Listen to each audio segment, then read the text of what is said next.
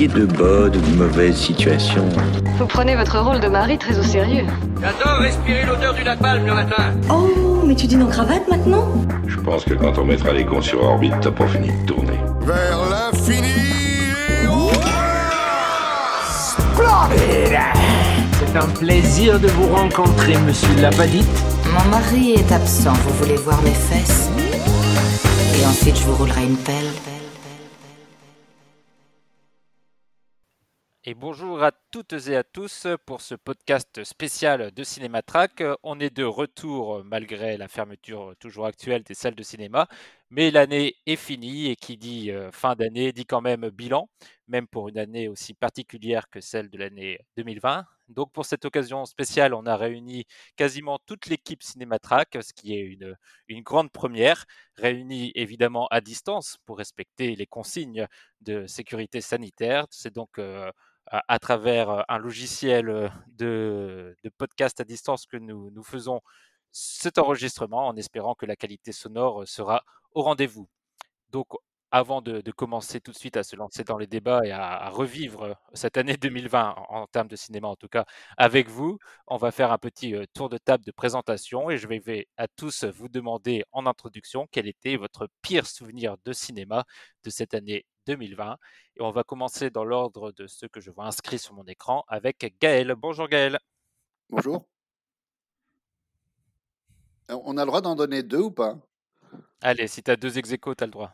Ouais, c'est deux ex et en plus, euh, ça parle. euh, Enfin, il y a le côté un peu cinéma, euh, film vu euh, sur un écran cinéma. Il y a un autre sur une plateforme. D'accord, parfait. Donc, c'est un Comme ça, il n'y a peu pas euh, de la, la jaloux. thématique de, de l'année. hein. Donc, euh, donc euh, euh, Vivarium Mhm. de, euh, de Lord Can Finnegan et Balle perdue de Guillaume Piret.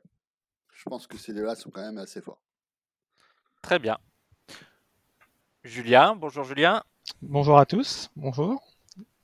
Euh, alors si euh, pour emboîter le le pas de Gaël, s'il fallait que je donne donc ma pire expérience ciné euh, de l'année, je pense que j'ai pas beaucoup d'hésitation parce que là quand je revois mon listing des, films auxquels j'ai mis une mauvaise note cette année, il y en a deux qui sont vraiment uni- universellement considérés comme des daubes, euh, et tandis qu'il y en a un qui a une note un peu meilleure.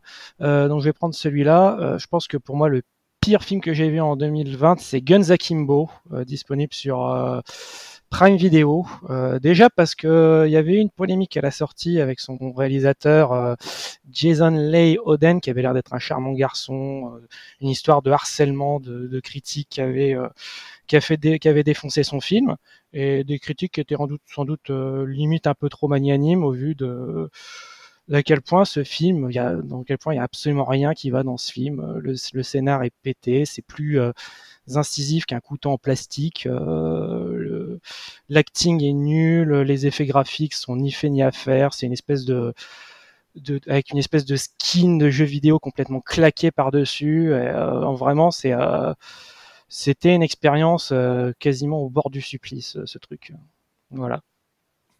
Très bien, ça, ça a l'air, en effet, ça donne envie. Marie, bonjour Marie. Oui, bonjour. Bonjour Cinématrack, bonjour le monde. Euh, non, je voulais parler des traducteurs. Une belle fausse promesse avec euh, Lambert Wilson. Je pense qu'il n'y en a pas beaucoup qui voient de quoi je parle, mais en gros, euh, c'est une super bande-annonce bien ficelée où on avait hyper envie de le voir. Et en fait, en fait c'était nul. Voilà, donc c'est un peu agaçant ce genre de film que tu as trop envie de voir et en fait, bah, c'est foutu de manière très très bancale et la fin est encore pire que le début. Donc voilà. Très bien. Bonjour Jean-Baptiste. Salut Mehdi. Moi, je vais dire Béni, un film avec une petite gamine euh, qui crie tout le temps. Euh, et moi, ça m'est apparu comme une immense souffrance. Euh, J'ai énormément morflé parce que quand on essaie de me dire des trucs en me les martelant dans la tête, ça me fait beaucoup de mal. Et là, euh, j'ai eu l'impression d'être pris en otage pendant, pendant une heure et demie. Voilà. Et c'est pas très gentil. Bonjour Océane, on accueille euh, une invitée, enfin une invitée qui était déjà, qui avait déjà fait une apparition lors de l'un de nos podcasts, donc on est ravi de t'accueillir à nouveau. Bonjour tout le monde. Alors mon pire souvenir de cette année, euh, alors j'ai- vu beaucoup de bons films cette année, mais il y en a un que, que je pardonnerai jamais à l'humanité d'avoir commis, c'est euh, euh, 365 DNI sur, sur Netflix. C'est le fameux film où en fait une, une nana se fait kidnapper par un, mec hyper riche et en fait elle a 365 jours pour tomber amoureuse de lui et donc euh, je vous laisse imaginer ce qui se passe. C'est franchement un des films les plus moralement dégueulasses que j'ai vu de ma vie. Et, euh, et c'est à côté, ça ferait passer Fifty Shades of Grey pour un conte moral euh, hyper, euh, hyper sage et, euh, et hyper euh, intéressant. Du coup, vraiment, euh, j'ai vu ça parce que je voulais voir à quoi ça ressemblait ce film que, sur lequel beaucoup de gens râlaient. Et franchement, j'ai pas été déçue du voyage. Donc, euh, s'il y a un truc devant lequel vous voulez vous énerver, euh, bah, c'est celui-là. Très bien. Oui, bah, je pense que là, ça va être dur de mettre la barre plus haut parce qu'il avait l'air en effet euh, assez dégueulasse ce film. Mais, mais je pense que personne d'autre l'a vu ici. Bah non, non, non. moi, je l'ai- Oui, oui. Bah, c'est Ouais, c'est je- ça. je Bah, ne Marie, le elle connais l'a que- vu. Ah, Marie, t'as vu ça?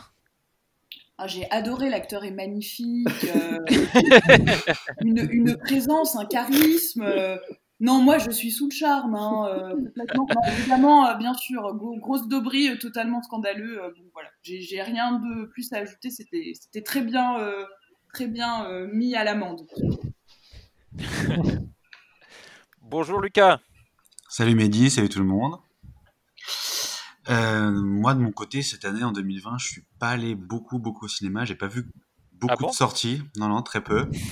Étonnant, n'est-ce pas? C'est bizarre. Et euh, de ce que j'ai retenu de pire ou du coup de ce que j'ai pas du tout retenu, euh, bah, je me suis rappelé en regardant ce que j'avais vu que j'avais vu Bloodshot de Dave Wilson avec Vin Diesel et c'était horrible.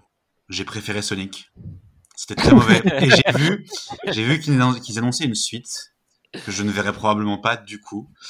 Euh, non, non, Ah, Sonic c'était Sonic aussi. Ah, Sonic, Sonic, mais c'est sûr que Bloodshot 2 euh, sera sans moi. C'était inintéressant et difficilement regardable comme film. Bonjour Renaud.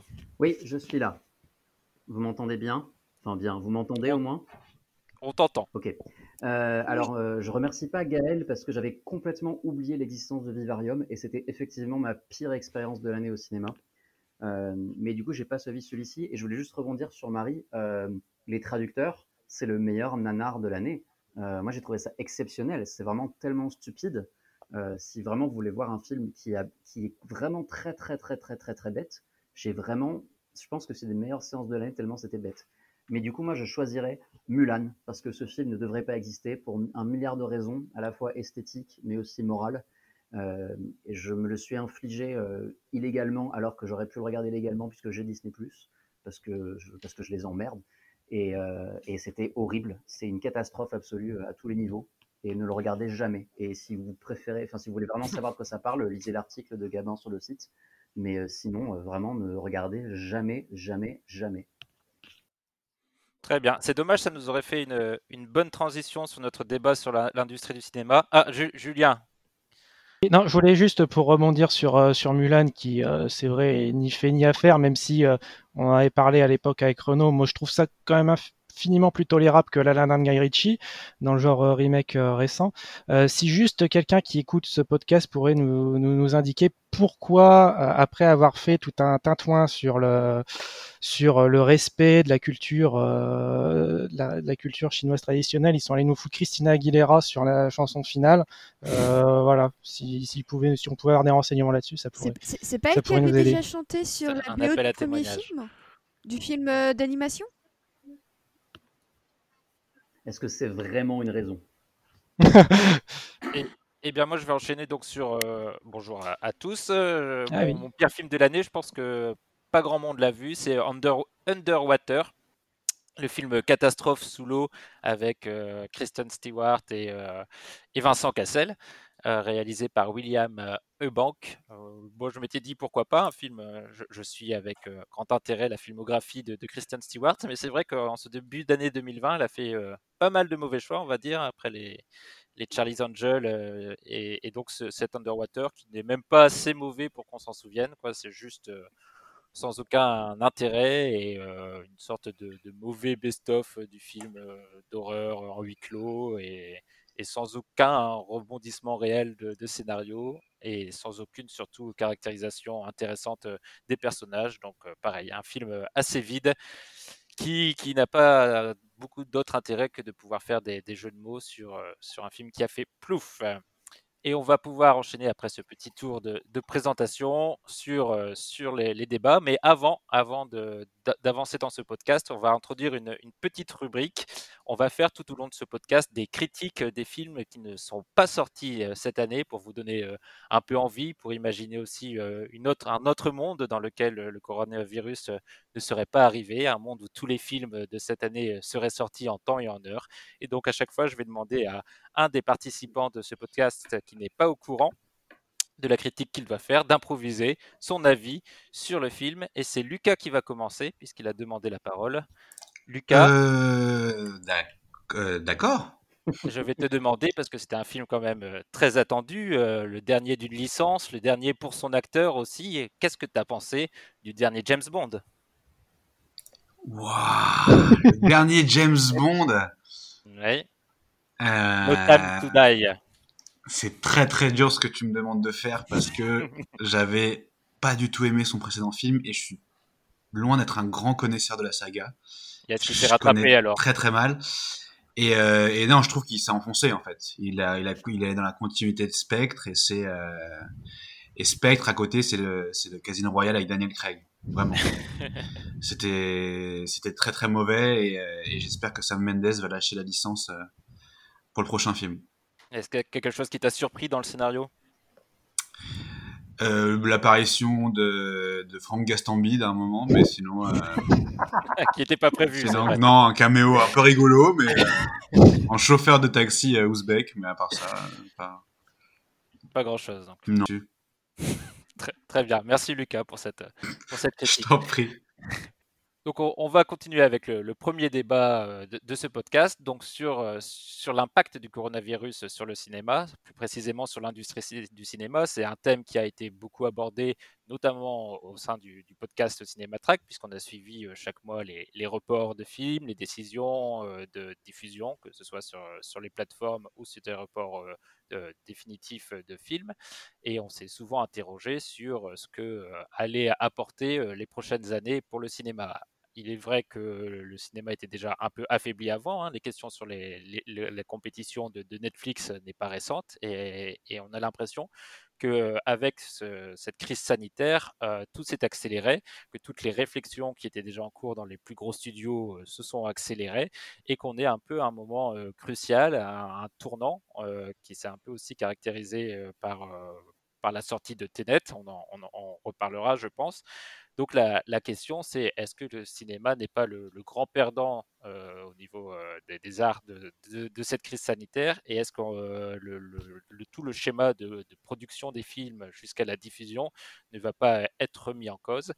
Avec la, primeur accordée pour les, gros films, mais aussi pour les, cinémas d'auteur, à une diffusion moins risquée sur les différentes plateformes. Est-ce que la perte de vitesse du cinéma physique, de la réunion de plein de gens dans des salles confinées les uns contre les autres pour aller voir des films, est-ce que ça appartient à l'époque ancienne? Renaud. Oui, je me permets de, je me permets de commencer. Puisque, mmh puisqu'en fait, juste avant de faire ce podcast-là, on a enregistré un épisode spécial avec, avec un ami projectionniste et journaliste culturel, Corentin, justement pour parler de, de cette situation. Euh, en fait, euh, pour résumer notre propos, et je vous renvoie du coup sur ce qui a été dit, euh, effectivement, il y a un vrai problème pour moi parce qu'on parle d'un écosystème où toutes les parties sont, se, nourrissent des, se nourrissent du tout en fait. Et donc quand on, quand on ampute une partie comme ça, donc à la fois les salles, mais aussi, aussi ce, dont tu parlais sur les, gros films, tout, le monde est en danger. Tout le monde est vraiment en danger. Après, de là à dire que c'est euh, le cinéma qui est le plus en danger, euh, je pense pas. Je pense que le, théâtre est, encore plus en danger que le, cinéma actuellement. Et euh, j'en sais quelque chose. Voilà. Mais est-ce que le, théâtre est en danger d'un point de vue économique, mais il n'a pas vocation à se transformer en tant que tel? Ben, y a, en fait, juste en, termes de Covid, euh, aller dans une salle voir quelque chose devant un écran, c'est pas pareil que voir des gens euh, postillonner sur une scène.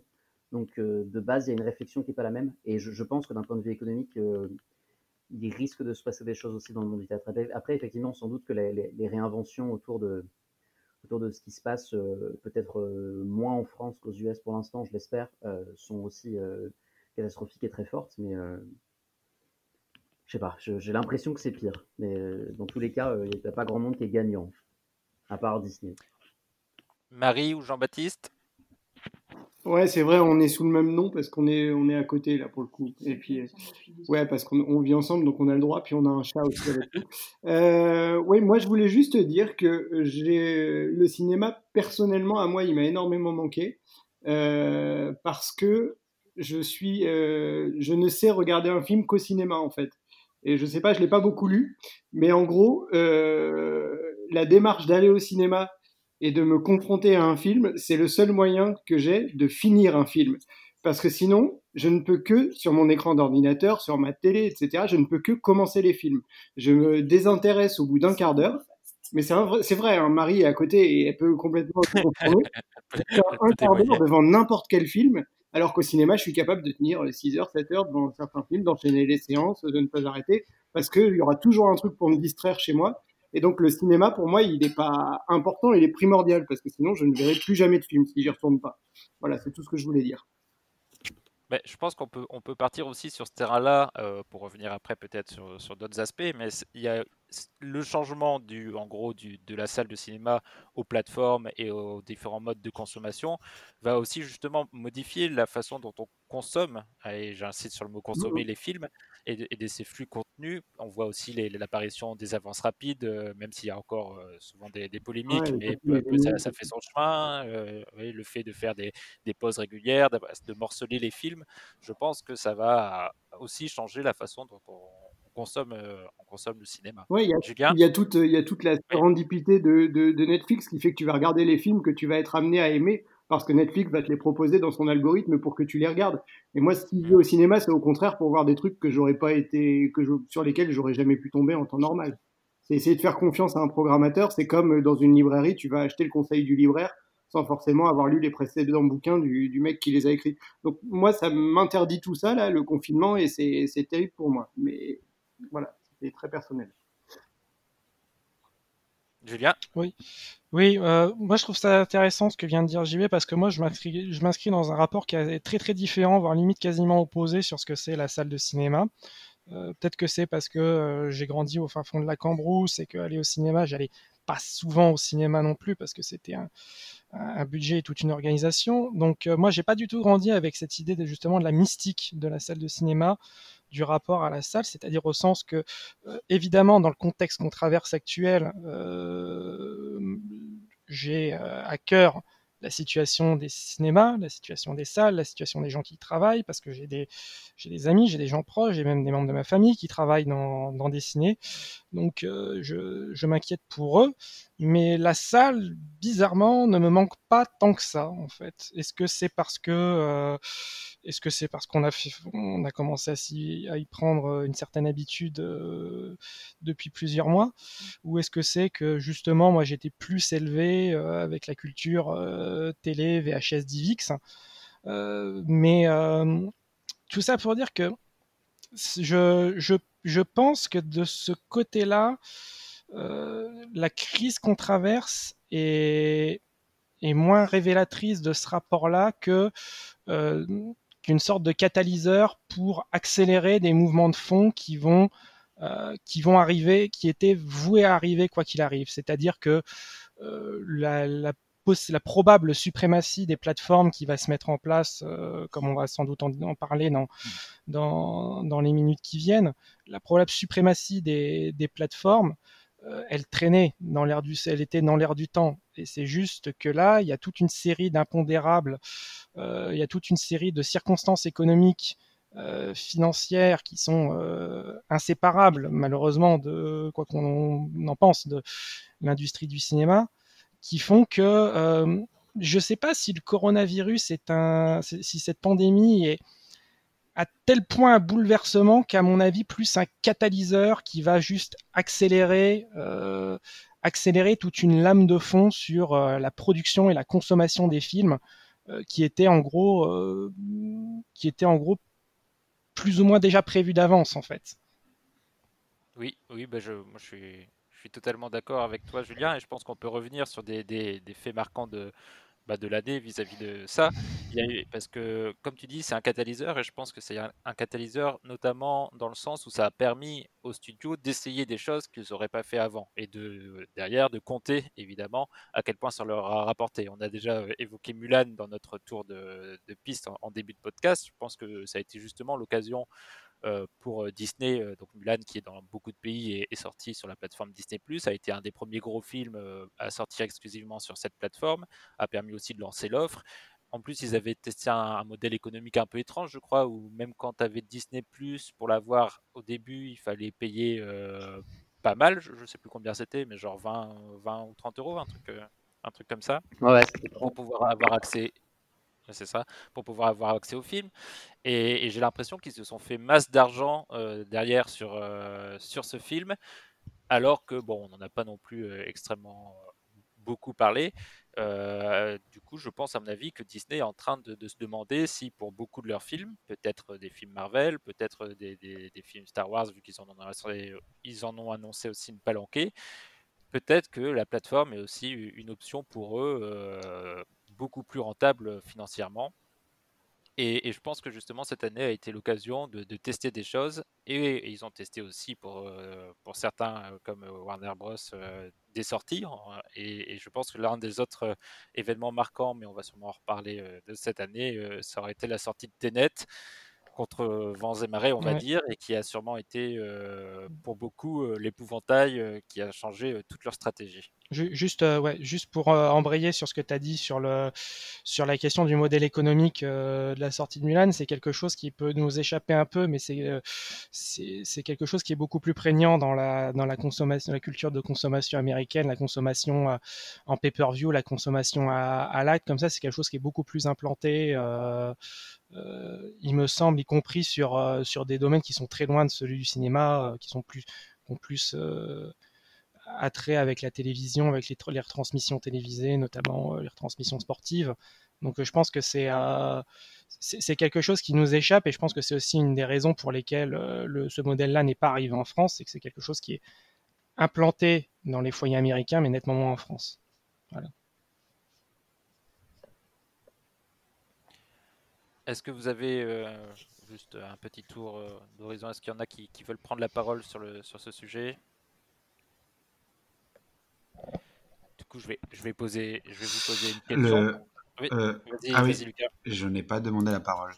t'allais, allais changer, allais changer de sujet ou t'allais Non, sur le même sujet, mais j'allais relancer en, en demandant euh, si, si, vous, vous aviez euh, consommé plus sur, sur les, les, les, plateformes de streaming qu'avant le, avant le coronavirus. Euh... Avant de répondre à ta question, je réfléchissais. Euh, j'ai eu l'impression que les. Enfin, ce que je voulais dire, c'est que les. La programmation est restée, est restée riche, même si elle a été, euh, si l'exploitation des salles de cinéma a été, euh, a été compliquée. Et, et, je préférais essayer de pas trop jouer les cassantes sur l'avenir de, de la salle de cinéma et, d'agiter les épouvantails des plateformes de streaming parce que je pense que parce que la salle de cinéma a encore a encore du temps devant elle. Parce que parce que bah parce que la programmation était riche en fait. Les films qui ont été projetés euh, il y a eu beaucoup de films de qualité voilà. Bah, je pense que ce qu'on peut dire aussi sur la programmation c'est qu'on a vu aussi une j'ai l'impression une sorte de, schisme ou de de, de véritables différences entre euh, la production américaine et le reste. Euh, J'ai l'impression qu'en France, on s'en est pas mal sorti avec euh, encore de, la production, avec encore des, films assez riches et divers qui sont arrivés dans nos salles. Et j'ai l'impression que c'est surtout aux, États-Unis qu'on arrive peu à peu. Après, est-ce que c'est un effet d'optique qui va se résorber ou pas, mais on a de plus en plus quand même de grands films d'auteurs entre guillemets qui, désormais semblent ne pouvoir être produits que par des plateformes. Hein. On en a déjà parlé plein de fois, mais des frères Cohen, Scorsese, là c'est Fincher récemment qui s'est illustré avec Manque, dont on va peut-être parler dans le podcast. et on se demande à chaque fois, on a c'est encore plus fort que juste ils ont récupéré ces, auteurs en faisant des deals, mais on a vraiment l'impression qu'ils pouvaient s'exprimer et faire, et à chaque fois en faisant des films assez, euh, difficiles euh, ou assez peu accessibles, on va dire, notamment pour le dernier Fincher.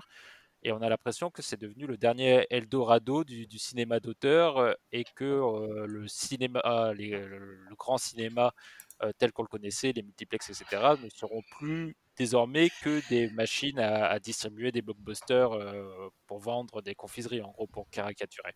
Et, c'est un peu le, risque que, que, je vois venir.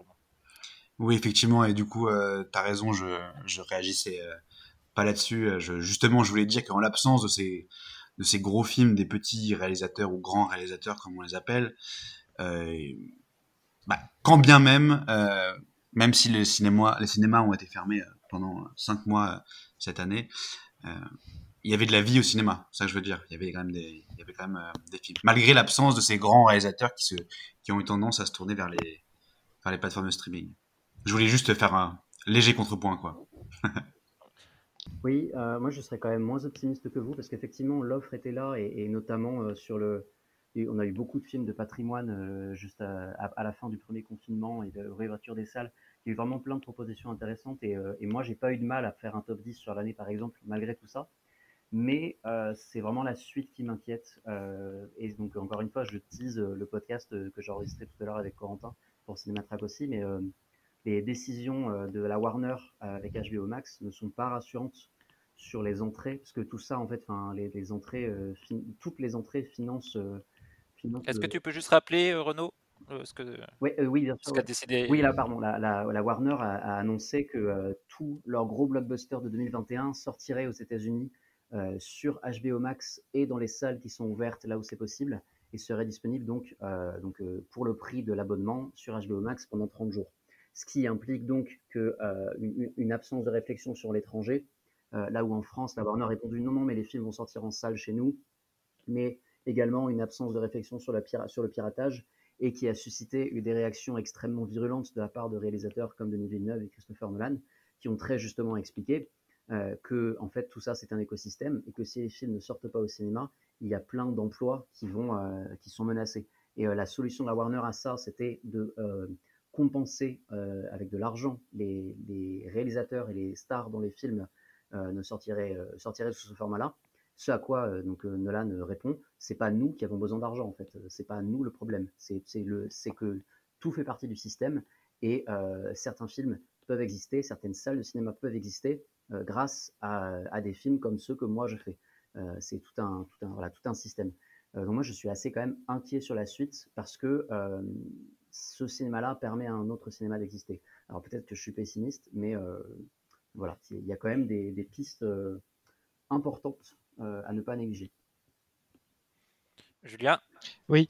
Euh, justement, le cas, de, le cas auquel fait référence euh, Renault, je pense que ça va être le plus intéressant à suivre, au sens où ce qui m'intéresse davantage, c'est quelle va être la réaction de la Warner derrière, au sens où ils sont clairement en train de se mettre à dos une partie de leurs noms les plus prestigieux, des noms qui résonne en tout cas le plus. Euh, Nolan, Villeneuve, euh, même Patty Jenkins, qui je crois a, fait a rejoint la, euh, a fait aussi, en a aussi parlé. C'était intéressant d'ailleurs de voir que à peine quelques jours après cette annonce, on voyait Patty, Patty Jenkins débarquer en grande pompe dans la présentation Disney pour faire un film dans l'univers Star Wars, il me semble.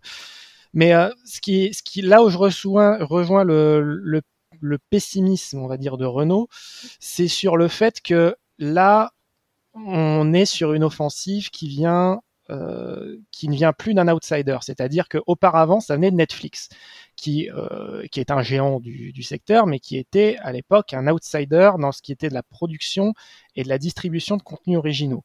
C'est-à-dire que c'était, euh, ils étaient quand même à la merci de l'offre et du catalogue de, ce qui devait de, ce qui devait distribuer. Donc à l'époque, on avait l'impression d'une sorte de réaction du Hollywood traditionnel contre un, outsider venu de l'extérieur. Donc, sauf que là, on est sur une offensive qui est menée par des piliers d'Hollywood. On est, euh, c'est la Warner et c'est Disney. On est sur quand même deux des plus gros studios. Euh, on est quand même sur deux des plus énormes noms d'Hollywood. C'est-à-dire que si eux vont commencer en plus à donner, à, s'inscrire dans ce mouvement et à devenir un peu les têtes de proue de ce, mouvement par rapport à, euh, la, euh, comment dire, à la disruption pour rester dans, l'esprit euh, Startup Nation, pour rester dans la distribution du, de, ce modèle de distribution, je pense que là, c'est quelque chose qui peut à terme influencer de manière beaucoup plus profonde euh, l'avenir du système hollywoodien plus en plus que ça ne l'était à l'époque pour pour Netflix. Enfin, pour réagir un peu euh, sur euh, euh, la suite du cinéma avec avec cette histoire de Covid et de, la fermeture des salles et des problèmes économiques que ça pose. je pense que il y a, là, on parle euh, un peu du cinéma mondial euh, qui était déjà euh, mal barré. Enfin, en fait, en, dehors de quelques pays comme la France, enfin, les, les, salles de cinéma sont, assez rares finalement. Donc, je pense que ça va s'accentuer là-dessus là hein, d'un point de vue non, mondial. Mais par contre, en, France, je pense que le cinéma va encore, enfin, le cinéma en salle va encore résister même s'il va, il va en prendre un sacré coup. Hein, euh, je pense que des, indépendants vont, fermer euh, malgré les aides, parce que les aides euh, d'État ne sont, pas suffisantes. Mais, mais par contre, il y a une culture de la lutte, donc je pense que, je pense que le, cinéma en salle en France va, va, va continuer, va, résister.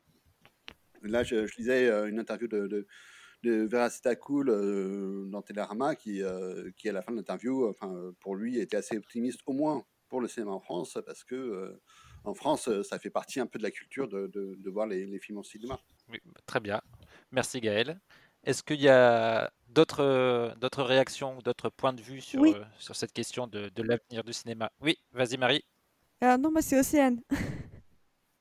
ah, c'est Océane. Vas-y Océane. Euh, bah, étant la, la, la, la, la copine du, du, pro, du projectionniste que, que Renaud a, a, avec lequel Renaud a discuté tout à l'heure, moi je suis optimiste parce que j'ai l'impression que la France est toujours un peu un pays qui veut se la jouer un peu rebelle. Et du coup, bah, face à l'émergence des plateformes, il y a quoi de plus rebelle que d'aller au cinéma? Du coup, j'ai envie de, de, de, croire en l'esprit un peu, euh, pour une fois, un peu vieille France des Français qui vont préférer. Euh, la salle de cinéma qui sont assez attachés euh, parce que c'est une immense tradition.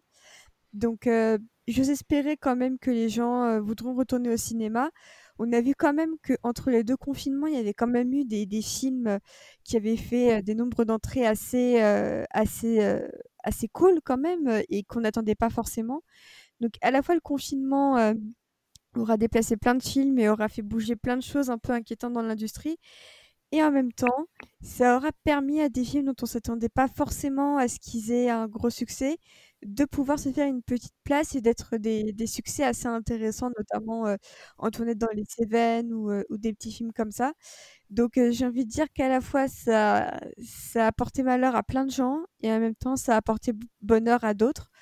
Donc je suis à la fois très inquiète pour l'état du cinéma et en même temps un peu moins inquiète pour les salles de cinéma, du moins en France, parce que c'est vrai qu'aux États-Unis, je pense que c'est euh, un peu compliqué. On n'en a pas trop parlé, mais euh, Universal, l'accord qu'ils ont passé avec les salles de cinéma, c'est vraiment euh, un accord faustien en diable.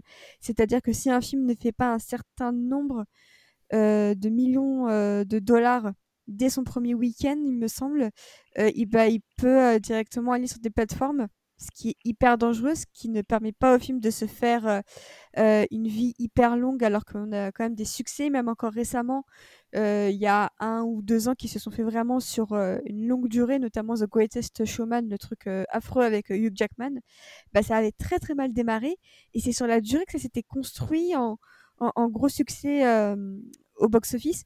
Du coup, c'est dommage parce que je pense qu'on va perdre cette tradition des films qui arrivent à se construire un succès sur le bouche à oreille. Et c'est d'autant plus dommage que c'est ce genre de film aussi qui apporte une nouvelle vitalité euh, outre les gros blockbusters euh, qu'on connaît. Julien?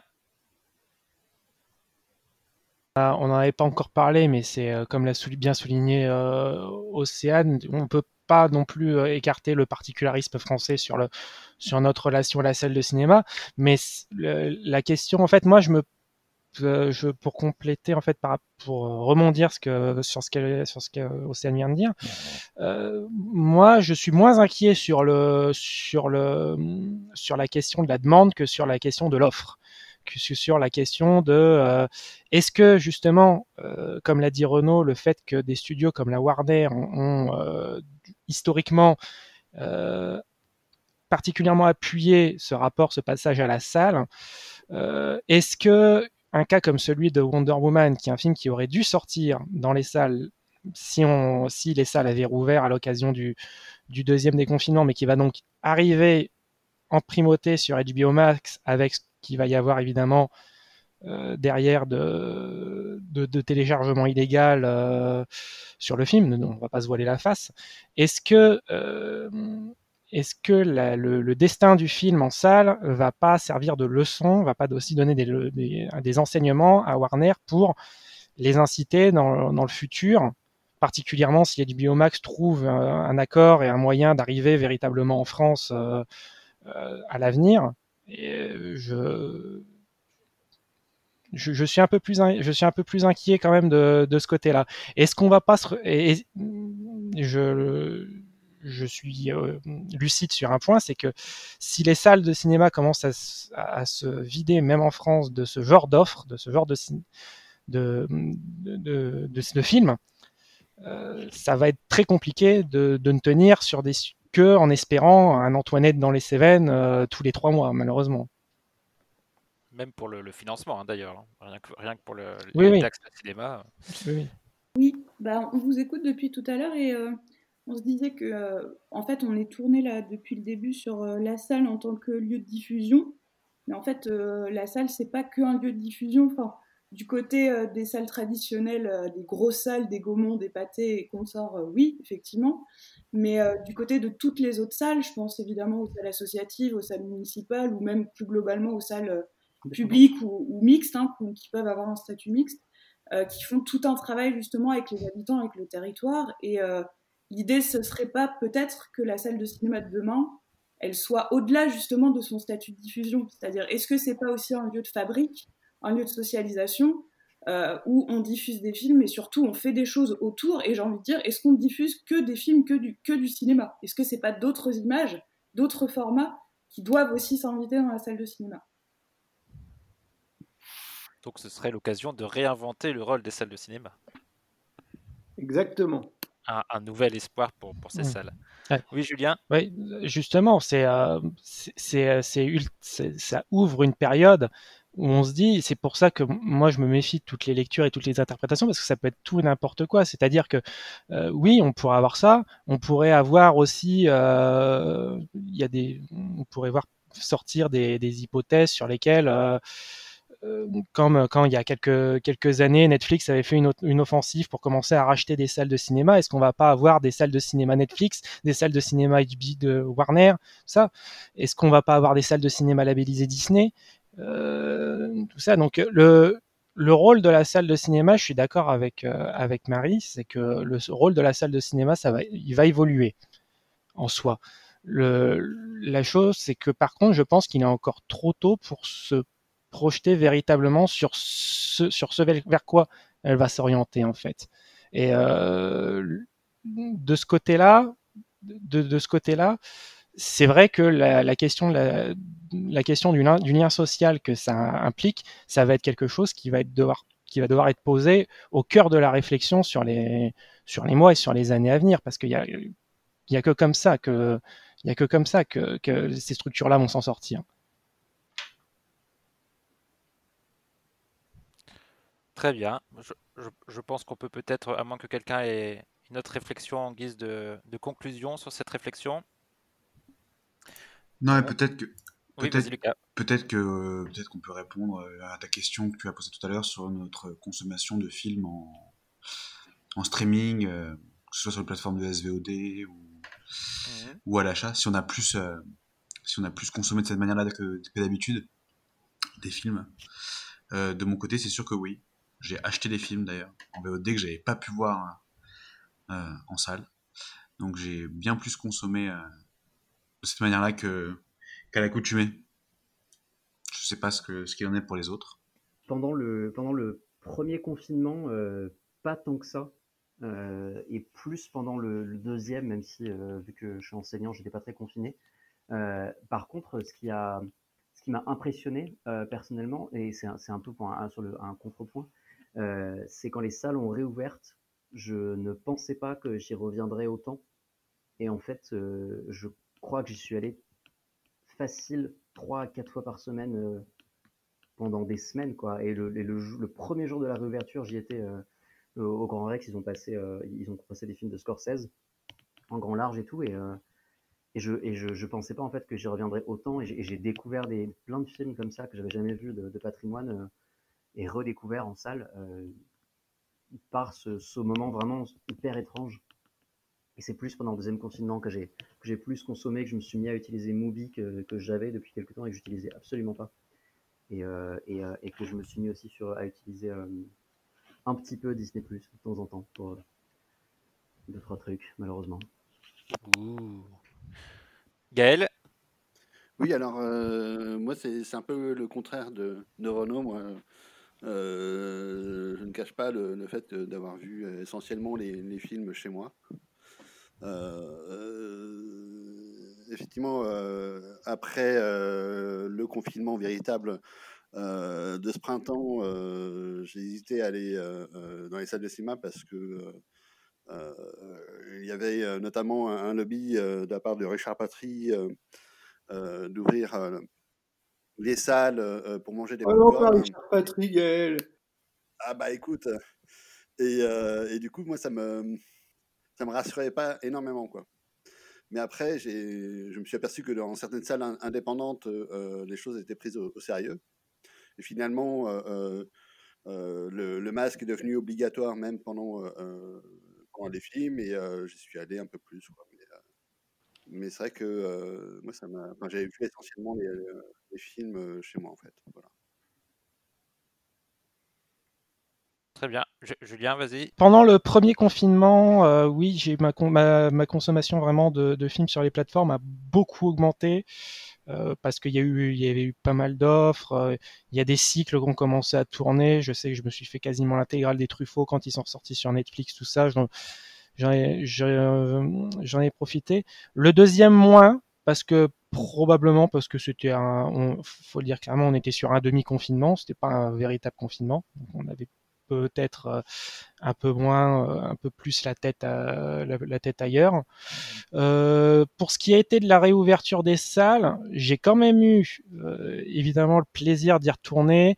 Le plaisir d'y retourner, particulièrement dans des, dans des circonstances particulières, c'est-à-dire les avant-premières, euh, les avant-premières presse, les, les, festivals. J'ai eu la chance, vu que j'habite sur l'île, d'avoir eu euh, le festival ciné-comédie qui a pu se tenir euh, sur l'île, même dans des circonstances particulières, pas mal d'adaptations. Ce côté quand même, donc véritablement, ce, ce côté-là particulièrement des, des, projections en salle, euh, je me suis rendu compte que peut-être j'accordais plus d'importance aux films que j'allais voir. C'est-à-dire que euh, avant, euh, c'est-à-dire que voilà, j'avais pas envie de me dire, de me dire que gaspiller deux heures pour aller voir un film qui, n'en valait pas la peine. Et il y a des films que et justement, je, je me dis que c'est peut-être quelque chose que je pourrais garder après, quand ça va rouvrir, si ça rouvre un jour.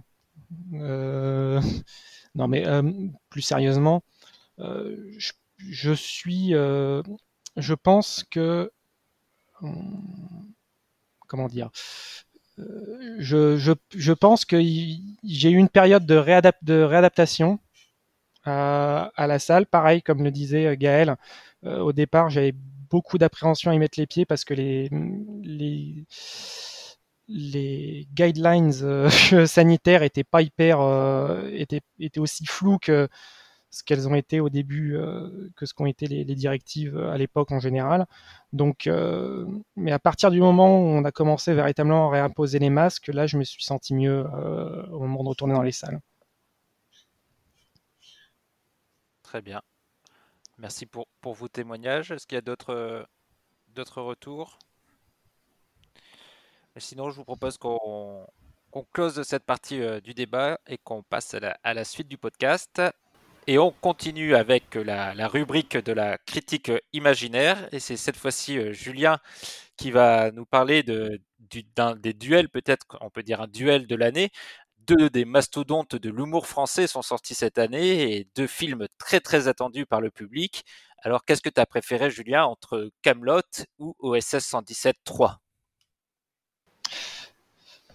ah, C'est-à-dire que euh, c'est-à-dire que oui, c'était deux films qui étaient très attendus, mais qui étaient arrivés quand même sur des dynamiques un peu un peu différentes. C'est-à-dire il y en a un qui avait qui, avait le vent dans le dos au sens où Camelot, ça fait quand même des années, des années que c'était réclamé à corps et à cri par euh, tous les tous les, tous ces gens qui viennent euh, sur vos comptes Twitter ou Facebook à longueur de journée pour vous répondre c'est pas faux ou, ou vous mettre des photos de Perceval en train de se goinfrer.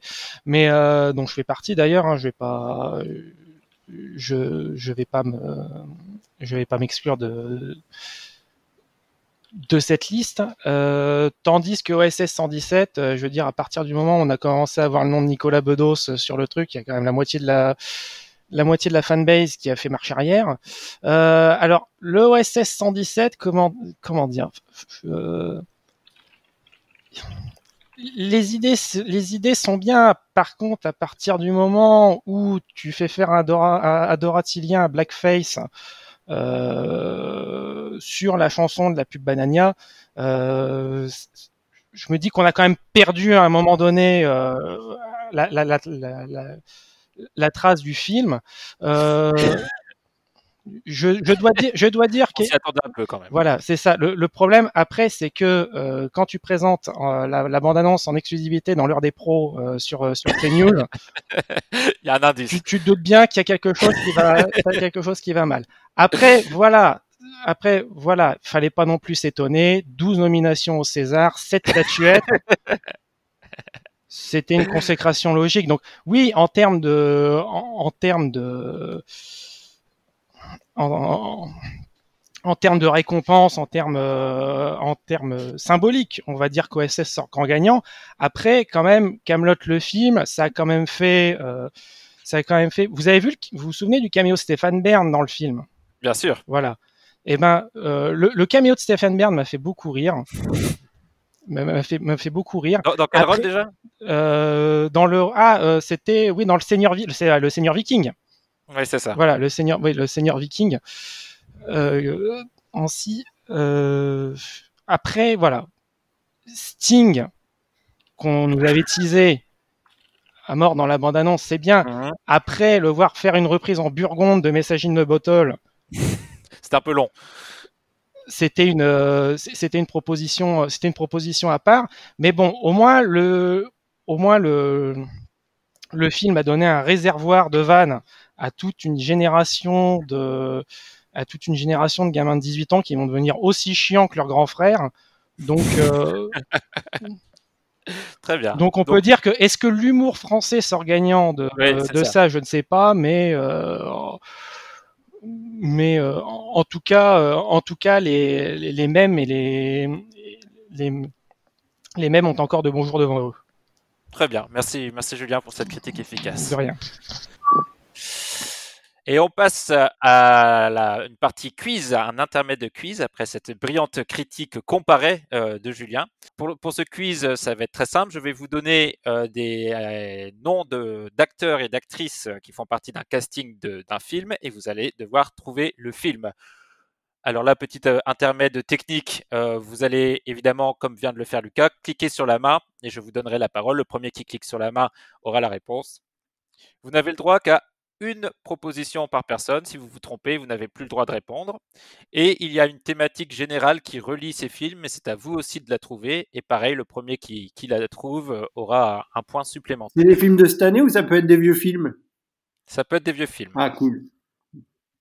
Même pas de films de cette année. bon. C'est quoi des vieux films? Bah, il y a de tout. Il y a de tout. D'accord. Alors, je commence. Est-ce que, ce sont des films que peut connaître Régel Gorilla, par exemple? Euh, je pense pas. pas, pas tous. non, pas tous. Et il y a quoi à gagner c'est quand même des. Ah, bonne question, euh, je vais y réfléchir. Mais euh, déjà, tu auras la classe quand les gens écouteront le podcast. Ok. Premier film. John Hurt. Stephen Fry. Stephen Rear. Nathalie Portman. Océane. V pour Vendetta. Et un point pour Océane. Ah, j'étais pas assez rapide. Bien joué J'ai j'ai écouté John Hurt et Stephen, et Stephen et j'ai fait ouais, c'est bon, c'est ça. C'était bon. Deuxième film. Stuart Wilson, Anthony Hopkins, Catherine Zeta-Jones. Julien, Le masque de Zorro. très bon. Un point pour Julien. Je pense N'oubliez pas de a le chercher le thème, thème. ça y est. Vas-y Renaud, le thème. Bah, c'est les films masqués. Les films masqués, un point pour Renaud. Oui, oui. Diego de la Vega. Deuxième, troisième film. Paul A. Partain, Allen Denziger et Marilyn Burns. Alors là, comme c'est pas très facile, je vais vous donner le nom du réalisateur. Tob Hooper. Lucas, premier, Massacre à, Lucas. Massacre à tronçonneuse C'est ça, point pour Lucas. Quatrième film. Gabriel Byrne. John Malkovich. Jeremy Irons. Et Lucas L'homme au masque de fer Oui. Deuxième point pour Lucas. Après, c'était Gérard Depardieu et, et Leonardo DiCaprio. Plus facile. Peut-être plus difficile, attention. Edith Scone. Juliette. Ah, Julien Euh, la femme sans visage. C'est pas le titre exact. Ah, les, yeux, sans, les yeux sans visage. Putain, les yeux Les sans yeux visage. sans visage, mais très très beaucoup, euh, Julien. En, en- ça mérite presque je- deux points là, mais- juste sur Edith Scone. Donc en effet, il y avait Edith Scone, Juliette Ménez, Claude Brasseur et son, et son papa, Pierre Brasseur, Adila Valier et un film de Fréjus. Avant-dernier film de, cette, de ce quiz. Marquer un point parce que là. Ouais, il faut marquer un point. Amy Yaskak, Peter Wigert, Mais c'est des acteurs qui existent, tout ça? Pour l'instant, Peter Green. Et là, et là, là, ça va devenir très facile. hein, donc euh, préparez-vous. Ah, attends. Ah, ah, Euh, le masque. Julien De masque. oui, le point pour Julien. Merci Oh pour Peter Rickert. Merci pour le. Très très bon, très très bon. J'allais dire Cameron Diaz et Jim Carrey, mais j'ai pas eu le temps. J'ai pas eu le temps. Bravo Julien. Et enfin le dernier film. Je crois que c'est Gaël et, et Jean-Baptiste et Marie qui n'ont pas mis de points encore pour l'instant, sans vouloir mettre de pression. En même temps, c'est des vrais acteurs bon. Dernier film, Jessica Harper, William Finlay, Océane. Phantom of the Paradise. Et oui, Phantom of the Paradise. Bien joué. Bravo, bravo. Très très bon. Bravo, bravo pour. euh, vous avez Meilleur film de la sélection. Clairement, oui. Ah oui? Oh bon. Absolument. Les yeux sans visage, c'est très bien aussi. C'est bien aussi. C'est vrai que le reste, c'est- c'est moyen. hein. Ça n'inspire pas beaucoup les masques euh, au cinéma. Surtout que j'ai C'est essayé très bien d'éviter les, Zorro. les masques de C'est très bien le Oui, c'est masque très de bien, Zorro, Zorro. voilà. C'est très aussi. cool, hein. c'est vrai que c'est sympa. Et ça conclut donc notre quiz et on va passer tout de suite à la, à la suite. Et on va enchaîner tout de suite avec une nouvelle critique imaginaire de, de 2020. Euh, Renaud, c'est à toi de parler. Je sais que tu es un, un féru de comics, donc euh, je suis sûr que c'est un film euh, que tu attendais comme beaucoup. Qu'est-ce que tu as pensé de cette adaptation de Morbius? Ah ben écoute, euh, on était tous, tous vraiment à ne pas attendre ce film. C'était c'était vraiment le truc où parfois tu te réveilles la nuit et tu te dis mais en fait ce film il doit exister quelque part et, et vraiment personne l'attendait et c'est pour ça en fait que que je suis aussi choqué de son succès. Qui, qui aurait cru qu'aujourd'hui Jared Leto pouvait nous surprendre en bien? Moi j'y croyais pas et alors après j'avoue que autant on a tous parlé de, on a entendu parler de ces histoires de multivers dans les films de Spider-Man, de Doctor Strange et tout, mais je pense que personne ne s'attendait à ce qu'il nous fasse un multivers de vampires et que Morbius se retrouve à prendre le thé, enfin le thé, vous m'avez compris, avec Dracula et tous ses potes. Vraiment, euh, c'était une surprise assez incroyable puisqu'au final, euh, en, mettant ensemble euh, tous ces vampires sur cette approche-là, on a réussi à avoir un film 100% sanguin. Et ça, c'est très nouveau dans le, dans le cinéma. Et je pense que quand tout à l'heure on parlait de est-ce que le, cinéma va survivre, je pense qu'il va survivre grâce à Jared Leto. Est-ce que c'est le Joker de 2020 c'est, je, pense que là où on en est, en fait, il faudrait dire que euh, c'est plus Joker qui est le Morbus de 2019. De 2019. Très bien. Très bien. Merci, merci Renaud pour cette critique euh, éclairante. Et je vais passer la, parole euh, à Lucas qui va nous introduire le, prochain débat de ce podcast, un débat toujours orienté sur le coronavirus, mais sur un angle différent. Lucas, qu'est-ce que tu voulais euh, nous dire? Euh, Je, m'étais euh, surpris à, entendre plusieurs fois et à, lire à quelques reprises de voir les gens s'étonner lorsqu'ils regardent aujourd'hui en 2020, après même pas un an de, crise sanitaire du Covid-19, s'étonner lorsqu'ils regardaient une série ou un film de ne pas voir les gens masqués. Parfois, les gens se disent, putain, mais c'est dangereux ce qu'ils font. Ils ont pas de masque dans Titanic quand ils se parlent et après de revenir à la réalité de se dire mais le film a été tourné avant que le Covid existe et qu'on ait ces restrictions euh, que certains jugent absurdes. Et du coup, bah, je me suis posé la question à ce moment-là de, de, de ce que le cinéma allait garder de cette crise qu'on vit actuellement et qui, qui, n'est pas terminée, mais pas en termes euh, industriels comme on l'a évoqué euh, tout à l'heure, mais plus en termes de artistique de représentation. Euh, de représentation, exactement. Merci beaucoup, Mehdi.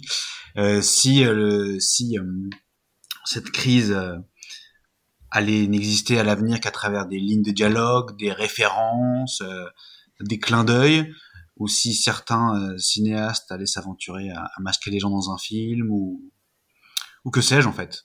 Et du coup, je me demandais ce que l'histoire du cinéma garderait de, de, de cette crise. Probablement aussi peu que la, la grippe espagnole de 1918. Mais euh, je me posais la question. Renaud? Oui, euh, plusieurs éléments de réponse, mais la, première chose, c'est faire la promo du site, puisque on a fait un article sur euh, qui s'appelle Le cinéma n'a pas le droit de représenter 2020 n'importe comment, je crois un truc comme ça, où déjà on, on abordait certaines réflexions sur, sur, sur l'année, puisque en fait une des premières infos, nous, qu'on a eues suite au à la fin du premier confinement, c'est que Danny Boone avait écrit un film euh, sur le confinement et, apparemment c'est vraiment ça qu'on veut voir des comédies sur euh, sur des, trucs comme ça. Euh, mais pour répondre à Lucas, il y a déjà des séries qui ont qui ont commencé à intégrer le Covid et les masques, donc les séries network en fait, à la, à, la, fois dans la production américaine, mais aussi, il me semble, dans la production française, puisque Plus belle la vie l'a intégré aussi. Donc c'est déjà quelque chose qui est présent. et après, ce que je voulais aussi ajouter, c'est que je pense que du point de vue du public, euh, il, devient très difficile de mettre en scène euh, l'année 2020 et de ne pas mettre de masque. Je vous donner un exemple très concret. la pièce de théâtre qu'on est censé jouer avec ma troupe, l'action se passe en, en, 2020 normalement. Et quand la date était 10 dans le, dans le texte, quand on a commencé à reprendre les répétitions, à chaque fois je trouvais ça trop bizarre. Et je leur ai dit, écoutez, on va changer et on va dire que ça se passe en 2019 parce que je suis persuadé que si on est dans la salle et que les personnages disent nous sommes en 2020, on va perdre le public qui va tout de suite être ramené à une réalité très prégnante, en tout cas surtout maintenant. Donc peut-être qu'à terme, comme Lucas le dit, euh, on n'y pensera pas, mais je, je, pense que dans les médias, si on représente la période, euh, on est forcément obligé d'avoir des éléments, euh, des éléments qui le représentent. Et, et concernant les, les, tournages qui se passent en ce moment, euh, c'est pas forcément une, quelque chose d'utilisé, mais il y, a, il y, a, eu un entretien hier entre pardon, j'ai perdu son nom. Jacques Audiard. Merci, oui, Jacques Audiard et, et, et j'ai perdu tous les noms. Jacques Audiard et quelqu'un d'autre, et il parlait de, de, la difficulté pendant les tournages en fait d'avoir en fait d'utiliser des, des, focales, euh, des, des, focales. Catherine Corsini, non? Oui, c'est ça, c'est ça, exactement. Euh, d'utiliser des focales courtes parce qu'en fait, euh, si on voit des passants qui ne sont pas sur le tournage, bah, ils ont des masques et, ça et ça foirait en fait complètement la, mise en scène de, ce qu'ils pensaient. Donc oui, non, il y, a, clairement une réflexion profonde à avoir sur cela qui doit aller au-delà des gimmicks. Et si vous connaissez euh, des, lecteurs de scénarios, il y en a quelques-uns sur Twitter, qui en parlent et qui s'en sont plaints très rapidement, que très vite dans les scripts qu'ils lisaient là, euh, sur cette période-là, on avait très très vite intégré justement euh, ben, des petites blagues, des petites références sur la période qui sont vraiment juste des gimmicks et qui ne vont pas, euh, qui, ne vont pas plus loin que la surface. Gaël, tu avais levé la main Gaël? Ah mince, j'entends pas Gaël. Ton micro est coupé, Gaël. J'ai oublié de. Ah, j'ai pas mon micro en fait. J'ai j'ai eu peur. Désolé. Euh, non, je, voulais rebondir juste euh, brièvement hein, euh, sur ce que disait Renaud sur le fait que des séries ont, déjà enfin, assimilé cette histoire de, Covid, de, de masque, notamment la, dernière saison de The Good Fight. Et, en fait, bon cette dernière saison est assez absurde. Et je pense que ça, enfin, ils ont bien intégré en fait le, confinement dans, cette série, en fait, dans, cette, saison de, The Good Fight. Euh, c'était juste une petite parenthèse sur les séries. Voilà. Ouais, il y a quelque chose que je vais, que je vais regarder euh, plus particulièrement dans les, prochains films, c'est que j'ai vu qu'ils faisaient aussi des efforts dans les, euh, dans les mises en scène, dans les, studios, les tournages, pour que les gens soient pas trop près les uns des autres, pour respecter une certaine distance. Et je me demande si on va avoir une série de films pendant euh, un an, un an et demi, où les personnages auront des dialogues, mais à l'autre bout d'une pièce, où les tables seront beaucoup plus grandes. Et, ça, je pense que ça va être assez rigolo d'essayer de, de, de déceler ça. Ça va nous sortir de tous les films qu'on va voir, mais au moins on s'amusera un petit peu. Julien? Oui, déjà, déjà euh, à, à, savoir pour ceux qui connaissent, puisque euh, Gaël parlait de The Good Fight, euh, ça, et là ta réflexion fait penser, est-ce que ça va pas relancer la carrière de, Julien, de et Margulies? Si s'il si s'agit de commencer à se parler à 10 mètres l'un de l'autre.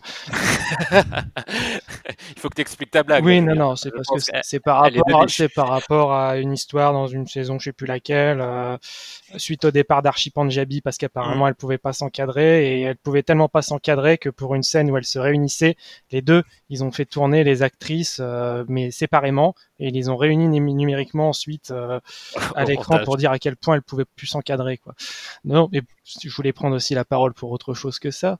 C'est que je, je, suis content que le débat s'oriente plus sur ça, sur la, sur l'impact que le Covid va avoir sur les tournages et sur la façon de faire du cinéma, parce que euh, comme comme il a été dit, moi, le, le si c'est uniquement pour aborder le Covid sur le point de vue d'un d'un arrière-plan euh, qui serait, euh, comme tu dis, comme, comme il a été dit, euh, prétexte à des à des petites vannes ou à des ou à des scénars qui seraient en fait qui exploiteraient laborieusement des poncifs.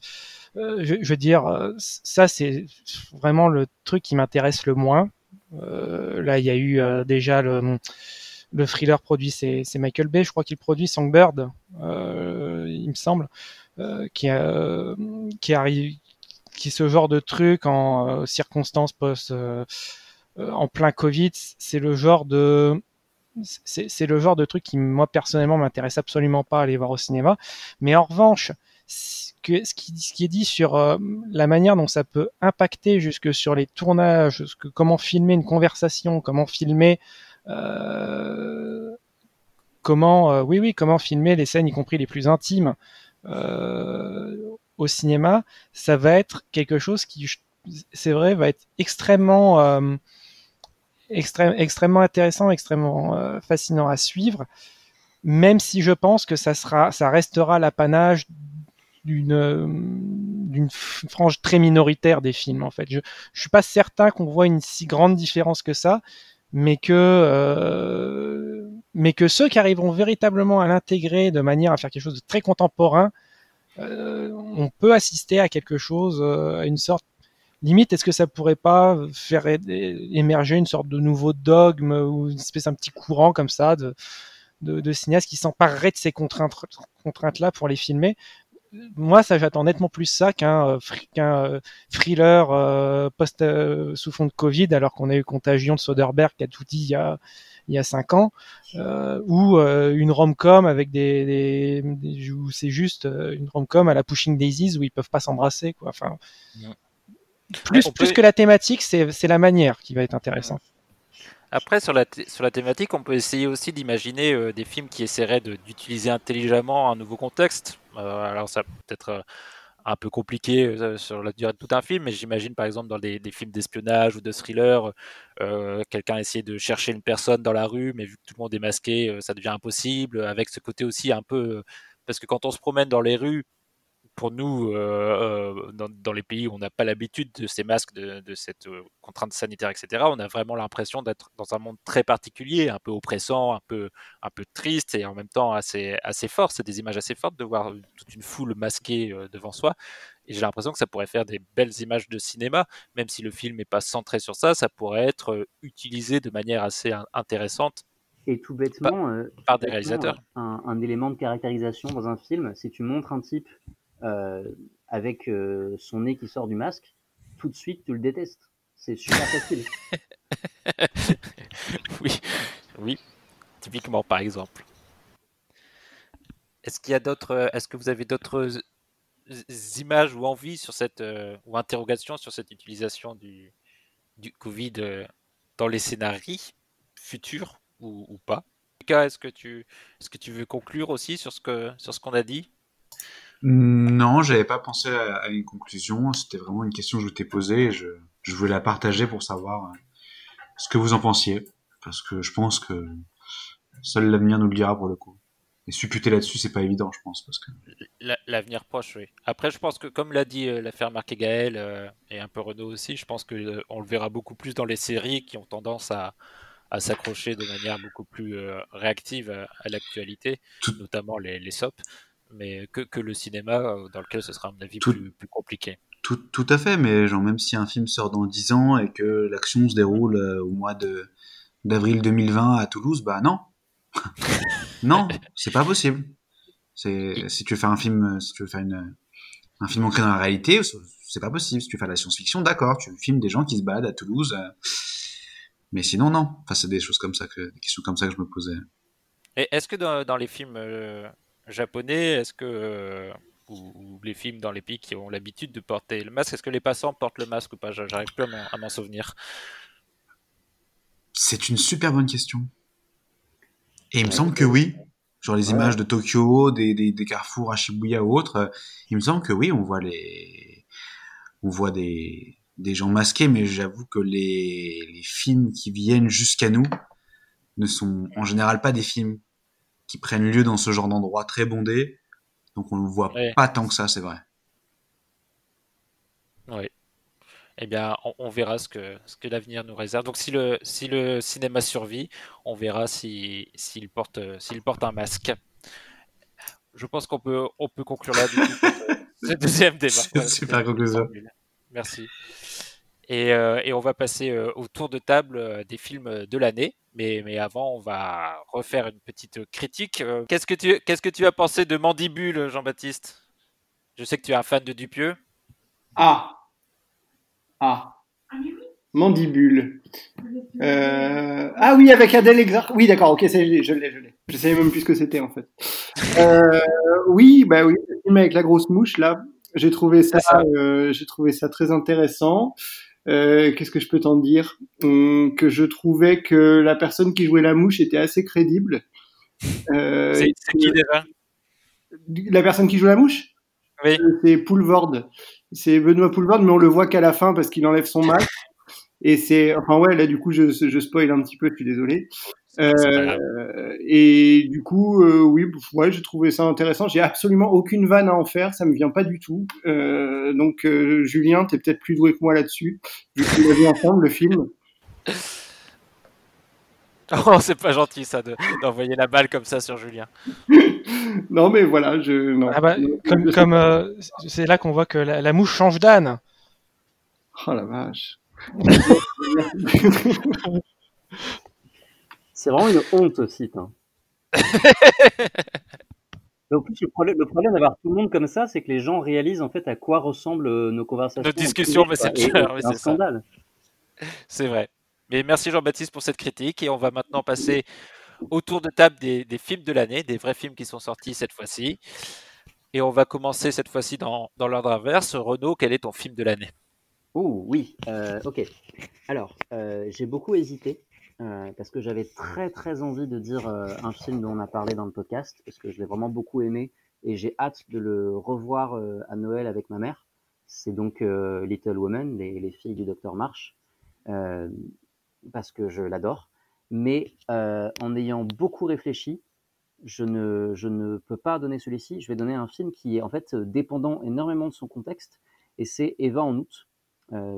Parce que je l'ai vu euh, lors de la méga semaine de canicule en août euh, et qu'en fait bah, je je savais pas je, pouvais pas rester chez moi il faisait trop chaud donc j'allais voir des films. Et, euh, et j'en avais beaucoup entendu parler et en fait c'était je pense le moment le plus parfait pour voir ce film qui ne raconte rien.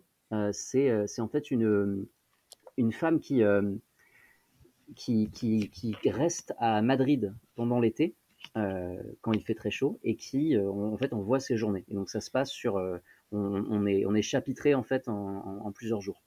Euh, donc euh, c'est un film que je trouve absolument incroyable. Et en fait le voir à ce moment-là c'était à la fois euh, une repré- représentation parfaite de ce que moi euh, j'ai vécu de qu'est-ce que c'est un été dans une grande ville quand il n'y a plus personne quand il n'y a rien à faire et qu'on flâne et à la fois, c'était extrêmement mélancolique parce que bah, c'était un, été à l'opposé de celui qu'on était en train de vivre.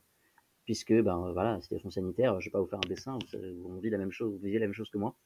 Euh, donc en cela, ça l'a rendu encore plus romantique que je pense s'il n'était déjà.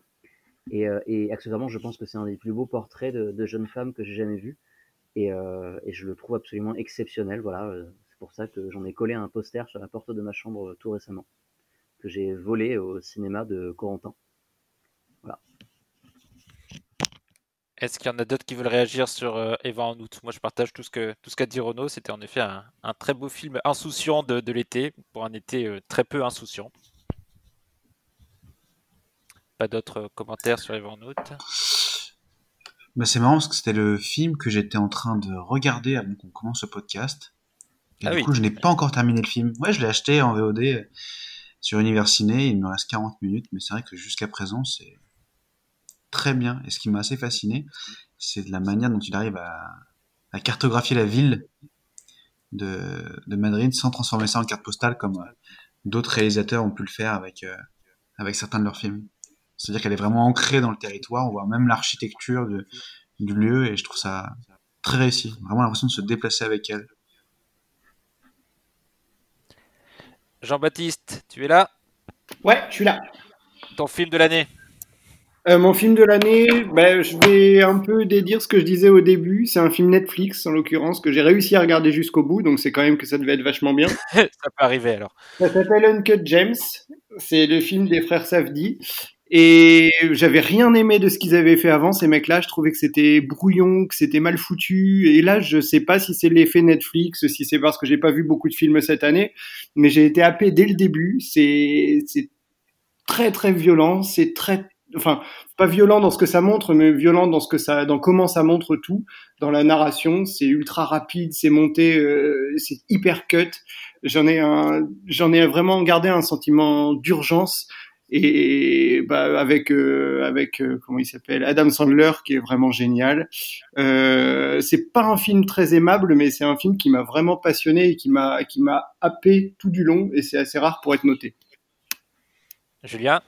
Ouais, oui, bah, juste pour appuyer euh, ce que dit JB, c'est un film que, euh, pour spoiler, qui sera dans mon top 10 également euh, de l'année. Et je veux juste dire qu'en fait, avec le recul, pour moi, c'est vraiment le film qui symbolise le plus 2020. C'est un film, c'est un film anxiogène, c'est un film bruyant, bavard, euh, mal aimable. C'est un film, c'est un film vraiment où on est tout le temps inconfortable. C'est un film euh, angoissé. C'est un film. Euh, et je trouve qu'il n'y a pas de film qui, avec le recul, pour moi, symbolise le plus cette année. Enfin, c'est c'est et, c'est là où je le trouve c'est là où je le trouve très fort et, et, je me rends compte avec le recul que ce film m'a marqué mais encore plus que que certains qui sont peut-être même devant dans mon top 10 euh, peut-être aussi parce que les, les, les mêmes du film ont, ont très bien tenu euh, depuis, depuis leur sortie et que je vois euh, des images du film euh, quasiment tout le temps sur, sur mes réseaux. Mais ouais, ouais, vraiment, c'est c'est voilà, c'était juste pour préciser que pour moi, s'il y avait un film pour limite pour résumer 2020, ce serait celui-là. Renaud, t'as bien aimé toi Uncut James Non, je vais faire mon rageux.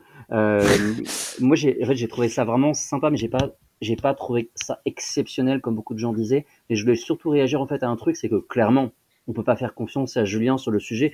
Tout le monde sait, tout le monde sait que Julien, c'est le lobby des Boston Celtics et que Kevin Garnett joue dans le film. Et tout le plot est axé quand même sur les playoffs des, des Boston Celtics. Donc ne lui faites pas confiance, retirez-lui euh, sa place dans le top 10. Et, euh, et pour, donner, pour donner du grain à moudre sur le fait que c'est le film peut-être le plus important de 2020, il faut rappeler qu'au départ, le rôle de Kevin Garnett devait être donné à Kobe Bryant. Euh, ah oui? Oui, le, le, rôle était au départ. Euh, au départ, les Safdie avaient pensé à, à, Kobe Bryant et ils l'ont finalement donné à, Kevin Garnett, qui est, euh, qui est pour ceux qui connaissent un peu le, le, bonhomme, qui était le choix le plus évident qui soit, parce que c'est à l'image du bonhomme, c'est braillard, sa gueule, c'est mal poli, mais ça a une classe infinie aussi derrière. Voilà moi, je connais rien au basket et j'ai bien aimé le film. Hein, donc, euh, Renault, est, Renault, est, un peu de mauvaise foi, hein, il, faut, il, faut, le dire. Il aime. D'autres réactions sur, euh, sur Uncut James? Sinon, on passe à. Ah, voilà. Gaël, à toi. Non, c'est euh, juste euh, pour aller dans, dans le sens euh, positif sur le film, c'est que bah, Adam Sandler est encore une fois formidable, comme toujours. ça m'a pas vraiment étonné là-dessus, quoi. Euh, il, il mais par ailleurs, je suis plus de l'avis de, de Renault sur le fait que, euh, euh, enfin, franchement, j'ai passé un bon moment, quoi. C'était, ouais, j'en ai pris plein la gueule, quoi, mais en même temps, enfin, j'ai pas été vraiment bouleversé par le film. je trouve ça sympa, quoi. Voilà. Mais on, on peut pas vraiment passer un bon moment devant ce film.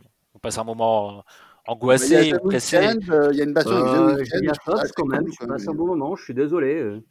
Ah oui, un bon moment. D'accord. Oui. Moi j'ai beaucoup aimé, hein, mais j'ai. Non, mais, que... mais, je dis ça parce qu'il y a Julia Fox. Ah oui, d'accord. Ah oui. Très bien. Je suis très basique. Hein. Gaël, à toi pour ton film de l'année. Eh bien, écoutez, euh, euh, pour moi, le, le, le film de l'année, alors, je dirais pas que c'est le, le, meilleur film de l'année, hein, mais. Non, non, j'ai pas dit ça. Pour moi, euh, le film qui représente vraiment 2020, pour moi, bah, pour moi, c'est Manque de David Fincher. parce que ça parle des, des bouleversements du, du cinéma. ça parle de, de la matière de, de l'image, de, du, du, fait que. Bah, il parle d'un film euh, Citizen Kane qui a été euh, tourné en pellicule et euh, Manque est un film en numérique. Il parle d'un film euh, qui est euh, euh, à l'image même, enfin, du, de, du, fantasme de, ce qu'est un réalisateur et qu'est-ce qu'un film de cinéma. Et, lui, il préfère faire ses films maintenant pour une plateforme je pense qu'il a un rapport contrarié avec la salle de cinéma. Et, enfin, et ça ne gêne pas du tout, euh, contrairement à d'autres comme euh, Christopher Nolan, euh, ça ne gêne pas du tout euh, David Fincher de, de, faire un film pour une plateforme. Et, et pour toutes ces raisons, je trouve que c'est le film le, le, plus marquant de, de l'année, en dehors de ses qualités artistiques. Renaud? Moi, je rejoins Gaël. donc déjà, on a un article sur le site, et lisez-le parce qu'il est très bien. Je ne dirais pas qui l'a écrit, mais il est très bien. Euh, oui, il est très bien. Et, euh, et, et, effectivement, en plus, ce qui est assez incroyable, c'est que euh, d'une part, il fait son film le plus démocratiquement accessible puisqu'il est sur Netflix, et en même temps son film le plus peut-être le plus hermétique, et en, qui en soi effectivement euh, parle d'aujourd'hui, et, et, dans le portrait qu'il fait de, de, la MGM et de Louis Bismayer, euh, on peut reconnaître aussi le portrait de Netflix aujourd'hui malgré le fait que voilà, le film soit directement dessus et tout. et donc en ça aussi, je trouve ça vraiment exceptionnel. Et, et les, les, personnages, les personnages féminins du film, dont Marion Davis, jouée par, par Amanda Seyfried, sont parmi mes, je pense, mes personnages préférés de l'année. De toute façon, en, dans le cinéma 2020, il y a quasiment que des personnages féminins qui m'ont bouleversé, que ce soit ceux de ce film-là, ou celles de Eva en août, ou celles de Madré, ou les femmes de, du Docteur March. C'est vraiment une année incroyable au niveau des, des rôles frappants. Et Manque en fait partie. Très bien.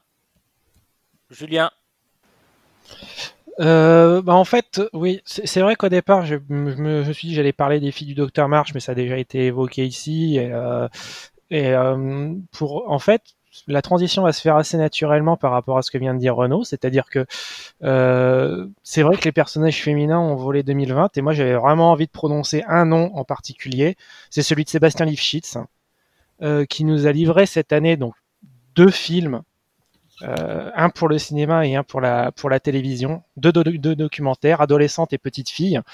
Euh, personnellement, alors des deux, moi je retiendrai plus adolescente, mais petite fille absolument génial aussi. Juste pour rappeler que, juste pour dire que pour ceux qui ne le connaissent pas, Sébastien Lifshitz, c'est peut-être un des documentaristes les plus euh, passionnants et fascinants à suivre euh, aujourd'hui. Il faut regarder euh, petite fille, euh, il est rattrapable encore. Je crois qu'il est encore disponible sur euh, sur euh, sur le site d'Arte. adolescente, lui, c'est un portrait de donc de deux copines qui traversent, comme le nom l'indique, la phase de l'adolescence avec avec leurs émois et le futur qu'elles sont en train de se construire. des futurs qui sont d'ailleurs assez opposés. C'est hyper intéressant sur ce que ça dit derrière des questions de classe aussi dans les euh, dans, dans, les amitiés. Il y a des il y a, il y a des scènes de dialogue qui sont euh, mais qui sont à la fois incroyablement bouleversantes et comiques. Et c'est, ce sont des films qui sont euh, toujours terriblement vivants et euh, voilà. Je je, je, voulais vraiment, au moment de faire le, le bilan de cette année, me, dire que moi je conçois pas cette année euh, sans sans, sans qu'on doive un moment mettre en lumière le, le talent de Lifshitz c'est parce qu'il a quand même livré euh, non pas un mais deux très grands films cette année. Merci Julien. Oui, Jean-Baptiste. Ouais, comme Julien, euh, j'ai pas cité ce film-là parce que je pensais que quelqu'un d'autre allait le faire et que j'allais pouvoir rebondir dessus, du coup, donc euh, malin. Euh, adolescente, en effet, moi, ça m'a complètement fasciné tout du long. Euh, et petite fille aussi, simplement parce que euh, le réalisateur, là, euh, Sébastien Lifshitz, je trouve que le boulot qu'il doit y avoir derrière un, un tel degré de proximité qu'il a avec ses personnages, parce que c'est vraiment des personnages qui fait vivre à l'écran, c'est hallucinant. C'est les, les, les, filles d'adolescentes, comme dit Julien, elles se livrent dans des, dans des diatribes, dans des dialogues qui sont, bah, c'est des dialogues encore plus agréables à entendre que n'importe quelle fiction. Euh, Sacha, la scène où elle apprend euh, ce qui va y arriver, comment est-ce que, euh, comment est-ce que la, les, les, les, médecins vont prendre soin d'elle pour, pour qu'à son école, elle soit acceptée comme étant une fille dans, dans Petite Fille. Euh, c'est des, des, scènes qui sont des, des, immenses scènes de cinéma, alors que c'est les réalités. Donc c'est, moi, c'est vraiment, euh, le, oui, les, les, plus belles scènes de cinéma que j'ai vues cette année, c'est ça, c'est sûr. Renaud? Oui, je voulais surenchérir aussi, en fait, parce que c'est effectivement à dire, et en plus, euh, j'ai pas, j'ai pas l'impression qu'on l'ait mentionné, mais le fait qu'il y en ait un qui soit sorti du coup à la télé, l'autre au cinéma, représente assez bien l'année. Euh, et, et, sur cette proximité, ce qui est, ce qui est vraiment impressionnant aussi, c'est euh, le, le, temps qu'il a pu passer euh, avec les adolescentes euh, sur le film donc adolescente, euh, puisqu'en fait, il descendait régulièrement et il passait quelques jours, ensuite il repartait, et ça a duré comme ça pendant plusieurs années. Et, et accepter d'être autant dans l'intimité de, personnes sur une si longue période euh, pour elle, euh, c'est vraiment euh, c'est beau, c'est vraiment très très beau. Et, pour reparler de moments de cinéma, parce qu'effectivement ce sont des personnages, la manière dont alors il y a deux filles dans l'adolescente, donc celle celle qui est d'une famille plus plus bourgeoise, sa, sa mère, c'est un personnage de cinéma tellement incroyable, tellement, euh, tellement casse-pied, tellement, en, tellement pas en phase avec sa fille. Euh, c'est génial. Leur, leur- scène, le- une des scènes particulièrement quand elle, quand elle s'enviole dans la cuisine, mais c'est, tu peux pas l'écrire ça, tu peux pas écrire ça. Il y a que le documentaire qui peut offrir des scènes de, de d'échanges verbaux si, si vivaces et où à la fois euh, c'est où tu as toute la complexité d'une relation mère-fille euh, dedans et c'est c'est euh, comme comme l'a dit euh, comme l'a dit JB c'est euh, c'est vraiment aussi des, des séquences de cinéma qui marquent particulièrement et euh, pour pour juste creuser ce qu'avait dit ce qu'avait dit Renaud sur le et, et aussi JB sur le côté l'intimité de, de, de créer une intimité. Ce que je trouve très intéressant, c'est que justement, en, du fait que ce sont, alors si je me souviens bien, parce que j'ai assisté, Arte avait organisé euh, une avant-première virtuelle de Petite Fille avec une séance de questions et réponses modérée par Jean-Marc Lalanne avec euh, Sébastien Lifshitz. Et où lui avait justement parlé du fait que l'un un film avait été fait pour le cinéma et un pour la télévision. Et Lifshitz, si je me souviens bien, je veux pas trahir ses propos, avait dit justement que ça avait euh, influencé sur le, nombre d'heures, sur le- les rushs qu'il avait, sur le fait que sur adolescente, vu qu'il a passé, il a pu passer énormément de temps avec elle, il a, il a dû, il a pu eu la chance d'avoir fait un tri euh, sur une quantité de, rush assez, colossale, tandis que sur euh, Petite Fille, qui est un, film qui a, été euh, conçu pour Arte et dès le début pour la télévision, mais aussi parce que son sujet apparemment le, contentait plus, euh, plus directement, il a, il a travaillé sur, beaucoup moins de, sur, une quantité de, matière filmée nettement plus faible. C'est- donc le, le Linklater du, du documentaire, c'est ça que vous êtes en train de dire? Non, sur la tout. réflexion sur le temps, euh, complètement, il y a de ça. Et le dernier truc que je voulais euh, relever, c'est sur la, sur la scène dont tu parlais avant, euh, Julien, c'est qu'en fait, les, justement, le fait de vivre adolescente en salle, les réactions de la salle étaient incroyables parce que mo- ces moments qui sont à la fois très durs Mm. et aussi très beaux, euh, faisaient beaucoup rire. Mais c'était pas un rire de. C'est pas un rire de. On est face à une comédie, c'est un rire de. Putain, c'est vraiment. C'est c'est tellement vrai, c'est tellement juste, c'est tellement. Ça nous parle tellement. Oui, ça peut être un rire de je suis passé par là ou, euh, ou tout ça. Mais ouais. de, de- de vérité face à la, face à la vie, enfin, c'est exceptionnel. Oui, oui, oui. Tout à fait. d'accord. Quel est ton film de l'année, Océane? Euh, bah, c'est marrant, mais mon film de l'année, en fait, je l'ai vu en 2019 euh, et euh, c'est euh, Little Woman qui n'a pas réussi Ah. à être détrôné par quiconque. Euh, et en fait, à la base, je connaissais pas trop euh, le, le bouquin de Louisa May Alcott. J'avais vu l'adaptation de Gillian Arm- Armstrong, euh, mais je, je devais avoir même pas 10 ans, donc je, je comprenais Donc pas grand-chose. peut-être donner le, le titre français. Oui, Les quatre filles du docteur March. Voilà.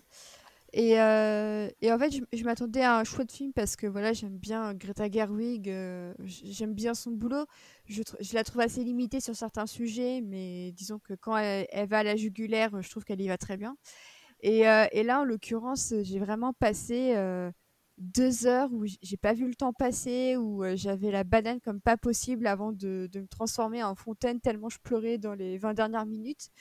Et euh, c'est un film que je trouve très important sur euh, la, liberté de création euh, des femmes, sur la liberté de, faire ce qu'elles veulent de leur vie, peu importe ce qu'elles veulent faire. Et en fait, ça pourrait être un propos qui semblerait un peu daté en, 2000, euh, en 2020. Mais en fait, je trouve encore hyper actuel. Et je trouve que la mise en scène de Greta Gerwig, qui est aussi très moderne, joue beaucoup pour la réussite du film.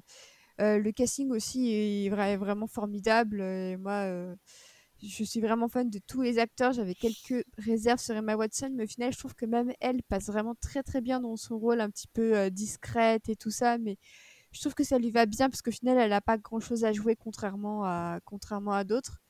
Et euh, vraiment, euh, là, c'est un film que j'ai hâte de revoir à Noël et je pense que c'est un film que je vais me faire à chaque Noël parce que je trouve qu'il a cet esprit familial et, euh, et hyper réconfortant, hyper chaleureux. Et euh, je trouve que c'est une bonne bouffée d'air frais pour terminer 2020, c'est de terminer sur, euh, sur un film pareil. Je crois que c'est un film qui avait euh, pas mal plu à l'ensemble de la rédaction Cinématrack aussi, Julien. Ouais, euh, oui, oui, bah, je, je l'ai, cité en préambule avant de commencer à parler de mon, à parler de mes films, de mes deux autres films. Donc, euh, je vais pas cacher que je fais partie aussi de ceux qui ont été euh, incroyablement transportés par le film.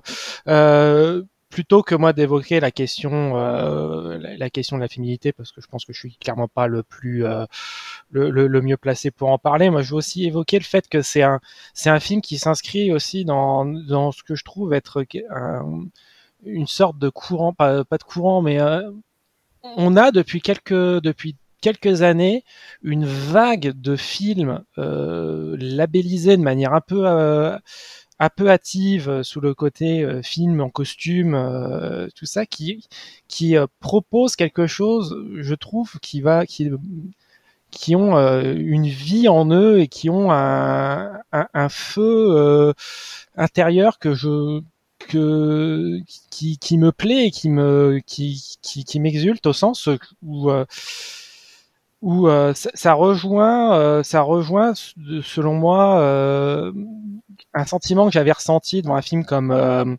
comme comme La Favorite de Lantimos, que je que que je ressens que, que j'ai vu aussi dans des films comme euh, The Young Lady, euh, Love and Friendship de, de Stillman, ou même en, euh, même en France, ça va être d'une certaine manière Portrait de la jeune fille en feu, ou Mademoiselle de Jonquière de, de, de Mouret.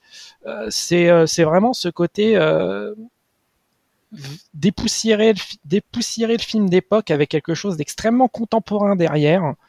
Euh, et qui, euh, je trouve, inscrit le film dans une dynamique extrêmement, extrêmement euh, extrêmement fascinante alors que euh, c'est des films qui sont parfois de manière extrêmement euh, réductrice euh, casés dans le côté euh, adaptation littéraire, film en costume, un peu corseté, un peu tout ça. Donc, euh, donc, euh, donc oui. Puis bon, comme l'a très, l'a très bien dit Océane, si vous l'avez pas vu, rattrapez-le. Si vous l'avez vu, revoyez-le. Et c'est, c'est vraiment un très très grand film. Lucas, ton film de l'année alors j'ai vu très peu de films cette année et, euh, et, je me disais on parle des femmes et du coup je pensais à, à Emma que j'avais vu que j'avais vu hier. Mais euh, je vais partir sur euh, sur autre chose parce qu'un des films qui m'a le plus marqué, qui est peut-être pas le plus grand film de 2020, mais un, un de ceux qui m'a le, le, plus plu, je l'ai vu euh, juste avant euh, qu'on se retrouve confiné euh, au mois de mars. C'est La Communion, Corpus, Corpus Christi, euh, du polonais euh, Jan euh, Komasa. je suis toujours assez intéressé par les par les films qui traitent du rapport à la foi au cinéma. Euh, D'ailleurs, un autre film cette année que j'ai beaucoup aimé, qui a dont la foi est un des sujets euh, présents dans le film. Mais pour revenir à, Corpus, Christi, bah, c'est euh, ça m'a beaucoup plu. C'est très finement écrit, avec beaucoup d'ambivalence, d'ambiguïté. C'est très joliment photographié. C'est très bien mise en scène et magnifiquement, magnifiquement interprété. Et ça m'a, ouais, ça m'a énormément plu. Ça, c'est un, portrait assez, euh, assez euh, acide de la Pologne actuelle, aussi bien d'un point de vue social que, que politique. Et je pense que que c'est un de mes films préférés de l'année. J'y repense très souvent. Et l'interprète, euh, dont je n'arrive jamais à retenir le nom, euh, est fabuleux dans le film.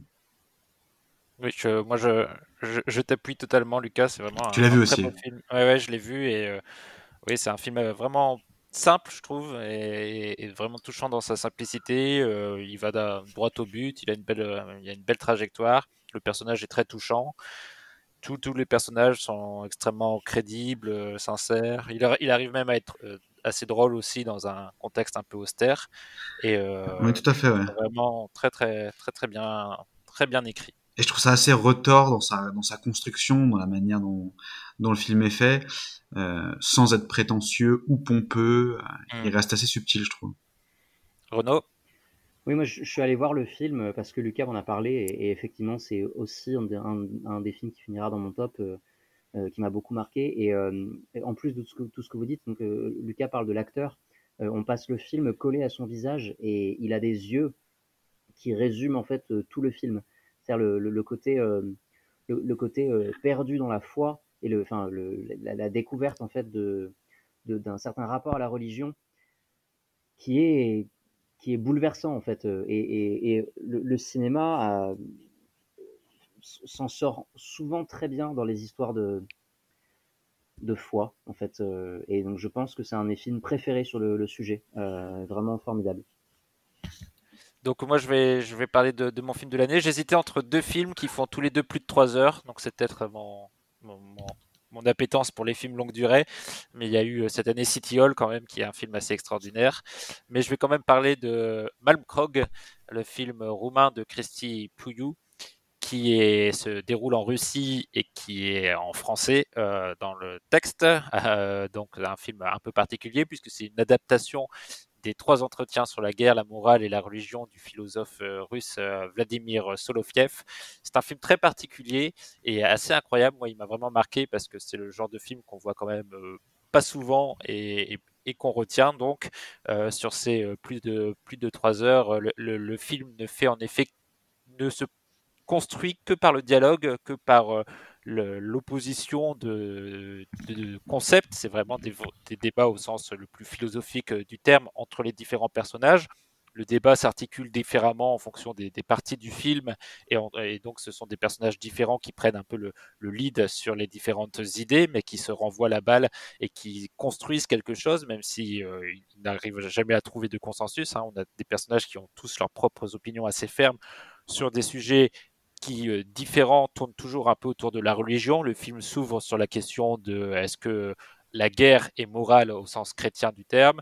Et euh, se termine sur une réflexion sur euh, la place de la résurrection du Christ dans la religion chrétienne. Donc dit comme ça, ça fait peut-être pas très très envie, hein, mais je suis pas un grand théologue euh, moi-même et pourtant c'est ça m'a vraiment captivé la mise en scène est brillante, euh, la façon dont il tourne autour des personnages, tout en, en voyant autour s'activer euh, les, servants, les domestiques, qui ont un rôle très important dans le film, bien qu'il n'ait quasiment jamais la parole.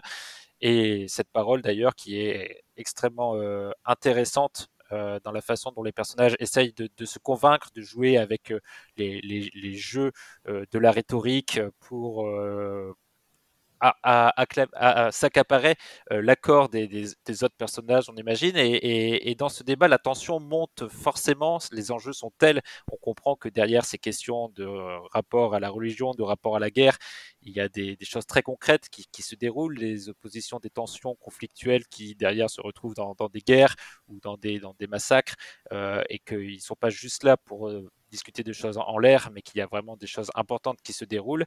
Et derrière, avec ce fond de, de, contraste entre justement les, domestiques et les, nobles qui laissent entendre ensuite ce qui va se passer, notamment la, révolution russe et le renversement de tous ces personnages extrêmement riches et extrêmement aisés qui, peuvent se permettre d'avoir le luxe d'avoir ces débats religieux. Donc le film brasse un peu tout ça, mais sans jamais être euh, ni trop pesant, ni trop, ni trop en faire. Donc euh, ça, a été un film vraiment euh, très important pour moi de l'année et, euh, et assez, assez coup de cœur.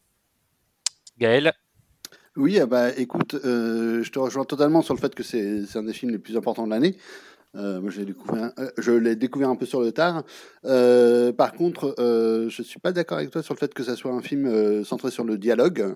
Je pense que c'est un film qui est, où le dialogue est, est important, mais qui joue aussi beaucoup sur la profondeur de champ et sur les hors-champs. Et, sur effectivement aussi bah, le, le silence, et notamment le, le silence des, domestiques qui parlent un petit peu, mais euh, qui sont euh, essentiellement, euh, c'est des rôles muets, hein, pas sans son, mais, mais muets. Quoi. Je pense que euh, notamment sur, sur le sujet de, de, la guerre, on, entend, donc on voit et on entend donc euh, ces, ces aristocrates, ces, ces représentants de, ce qu'on pourrait appeler la bourgeoisie, euh, parler de, de la guerre, mais ils la pratiquent pas. Ceux qui la pratiquent, finalement, bah, c'est plus les, les, les, les semblables de- des, domestiques. Et, je trouve que c'est aussi un film sur la confiscation. La confisquis- ah. Confiscation. confiscation de, de, de la parole euh, bah, des, enfin, entre guillemets, des, des, des élites euh, par rapport euh, bah, aux, aux classes populaires. Voilà.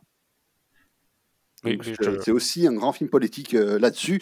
Et, euh, et bien que effectivement, euh, ça parle pas mal de, de, de, religion, de, la chrétienté, euh, ce genre de choses. Moi, je suis, euh, enfin, je suis complètement athée et on peut dire assez euh, anticlérical. Moi, c'est vrai que c'est des questions qui qui m'intéressent pas beaucoup. Mais pourtant, le, film a, d'autres choses à dire que, ce sujet qui, moi, ne m'intéresse pas énormément. Voilà. Donc, Sur, de- sur, euh, sur d'autres sujets, enfin, sur- enfin, c'est un film passionnant, quoi. C'est vraiment un film passionnant, vi- visuellement hyper riche. Euh, Il y, a, il y a tout ce qui se passe donc au premier plan, mais il y a, il y a plein de petites scénettes euh, qui se déroulent en arrière-plan, euh, et euh, c'est c'est vraiment assez impressionnant comme film. Lucas? Moi, j'ai la démarche euh, inverse de Gaël parce que je n'ai pas d'éducation religieuse. J'avoue que ces questions, euh, enfin beaucoup des questions qu'ils abordent euh, sont des questions euh, qui me qui m'intéressent beaucoup. Et non, c'était pour me joindre euh, aux qualités que, que vous donniez au film et toi et et, Gaël. Je me, je me suis dit en le voyant que c'était un film euh, et je connaissais pas le cinéma de Christy Puyo. J'avais vu ni Sierra Nevada, ni euh, Dante Lazarescu, ou, ou l'autre dont j'ai oublié le nom. Et je me dis qu'on n'est jamais prêt pour un film comme celui-ci. Littéralement, même physiquement. C'est-à-dire que ce que je me suis pris au visage était assez, et c'est- était assez vertigineux et euh, déjà parce que très radical euh, dans sa mise en scène très statique. Ensuite par sa durée et par la profondeur des, des questions qui sont abordées, par la violence euh, des, des échanges entre les différents protagonistes. Et c'est un film que je me dis que je reverrai. Tu vas le revoir? Ouais, je pense. ouais. T'as bien raison. Je pense que je le reverrai déjà parce que le fait d'avoir lu le papier que tu as écrit euh, sur le site sur Cinématrack m'a a mis en perspective le film parce que l'image de mon côté était très sombre et il y a un, petit élément que j'ai pas perçu qui m'a fait passer à côté d'un de quelque chose essentiel Oui. dans le film. c'est qu'il y a- a qu'un moment d'action dans, dans le film. Oui, oui, que j'ai que j'ai pas complètement compris et effectivement après qu'on en ait discuté, le film a pris encore une autre dimension et qui me paraît évidente maintenant effectivement et du coup j'aimerais bien revoir le film euh, en sachant ça pour voir euh, la manière dont, dont je pourrais l'appréhender. Mais c'est un film très violent je trouve, vraiment Oui. très violent. À nouveau la Oui, oui. foi, euh, la foi euh, est, est liée à la violence comme comme dans comme dans la communion. Mm. Et oui, d'ailleurs, ça se passe en, en Transylvanie. Oui, Pas pardon. Mais... J'ai médit. Oh, oh. et, je pense qu'on a fait le, tour donc des, critiques. Bon, on n'a pas pu parler de tous les films, euh, notamment de, City Hall qui est très bien. Mais, euh, on va s'arrêter là pour, nos recommandations de, cette année. Et on va euh, enchaîner avec la prochaine rubrique, donc nos attentes pour l'année prochaine. Et les films vont être nombreux à se bousculer au portillon. Océane, mini critique, qu'est-ce que tu as pensé de West Side Story de Spielberg? Euh, donc, je n'ai pas vu le film original West Side Story, donc euh, je n'avais pas de quoi faire de point de comparaison avec euh, le film original. Donc, euh, j'étais plutôt emballée par la version de Spielberg, où on sent qu'il aime mettre en scène des, séquences musicales, des séquences chantées et dansantes. Et on avait une très belle illustration, notamment en introduction de Indiana Jones numéro 2. Euh, donc là, en l'occurrence, j'ai pas eu l'impression d'assister à, à un ballet problématique en ce qui concerne la représentation de la communauté portoricaine. Et c'est d'ailleurs très important de souligner qu'il s'est rendu à Porto Rico pour euh, prendre quelques notes au sujet des, des- de la communauté qu'il allait représenter, qui représente quand même une bonne partie du casting. Euh, Rachel Zegler, d'ailleurs la, jeune actrice principale qui joue Maria, est vraiment euh, formidable. Euh, le, le nombre de notes qu'elle tient est tout simplement euh, prodigieux, donc très très belle découverte cinématographique. Je suis moins enthousiaste concernant ce, ce recast de dernière minute avec Christopher Plummer qui remplace Ansel Elgort après les, les allégations qui entourent ce dernier. Euh, dans tous les cas, le moment passé est plutôt sympathique et j'ai très envie de voir l'original pour un peu comparer et euh, voir ce que Spielberg a injecté euh, ou non dans sa version euh, en comparaison du, musical d'origine. Et je tiens à apporter ma petite dédicace à Renaud qui m'a inspiré cette blague concernant Christopher Plummer. Merci beaucoup, Océane. On va passer maintenant aux attentes de 2021, donc une année qui va subir sûrement des, embouteillages avec tous les films qui ont été repoussés et qui vont normalement arriver sur nos écrans. On l'espère que le vaccin aura fait ses œuvres et qu'on pourra bientôt retourner dans les salles obscures. Et c'est Julien qui va d'abord nous parler de ses attentes. Julien, on se demande tous quel est ton film le plus attendu. Eh bien, à la surprise d'absolument tout le monde, dans cette conversation et de tous ceux qui me connaissent, je vais évidemment citer Nomadland de euh, Chloé Zhao. Euh, Nomadland, qui est donc le troisième long métrage de, Chloé Zhao, euh, que j'avais découvert personnellement à, Cannes il y a deux ou trois ans pour euh, pour The Rider, qui était un film absolument magnifique. Euh, j'avais ensuite découvert, bah, j'ai j'ai rattrapé pendant le premier confinement son premier film de euh, Les chansons que mes frères m'ont apprises. Et euh, là, elle, pour la première fois, elle s'attaque à un matériau d'origine qui n'est pas le sien. C'est euh, une adaptation d'un essai qui s'appelle Nomadland, donc écrit par Jessica Bruder. C'est aussi la première fois qu'elle fait tourner une star hollywoodienne, en l'occurrence Frances McDormand, qui va jouer une une, une une, euh, une femme euh, d'un âge euh, d'un âge avancé qui que, qui traverse l'Amérique à travers un, qui traverse l'Amérique au volant d'un van et qui va aller essayer euh, de mener une vie justement de, de nomade dans, euh, dans l'Amérique contemporaine. Euh, déjà parce que déjà pourquoi ce film m'intéresse parce que Chloé Zhao c'est un des noms que je suis avec le plus avec le plus d'intérêt, notamment donc depuis depuis j'ai découvert The Rider. deuxièmement parce que le film a reçu le Lion d'Or à la Mostra de Venise à l'époque où on tenait encore des festivals en présentiel. Euh, troisièmement, parce que c'est un des films qui va être probablement l'un des grands noms à, suivre dans la course euh, aux Oscars. Euh, quatrièmement, parce qu'il va falloir prévenir les fans de Marvel de se mouiller la nuque très fort avant d'aller voir ce film, puisque Chloé Zhao, on va ensuite la, voir aux manettes du film de l'adaptation des Éternels pour Marvel. Et euh, donc voilà, il y a, ce, mélange, ce côté, la patte Chloé Zhao qui rencontre une actrice Frances McDormand qui est quand même une des, une des grandes grandes actrices en activité.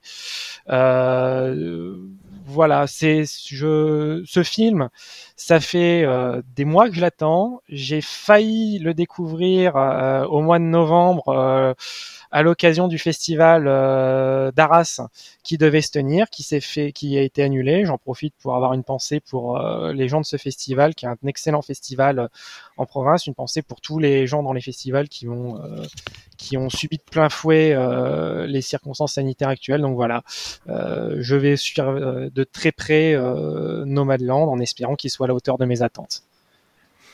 Merci beaucoup, Julien. Jean-Baptiste? Oui, alors, euh, bon, je pourrais te citer euh, Benedetta, Mission Impossible 7, j'en sais rien. Mais je vais euh, plutôt citer une valeur sûre.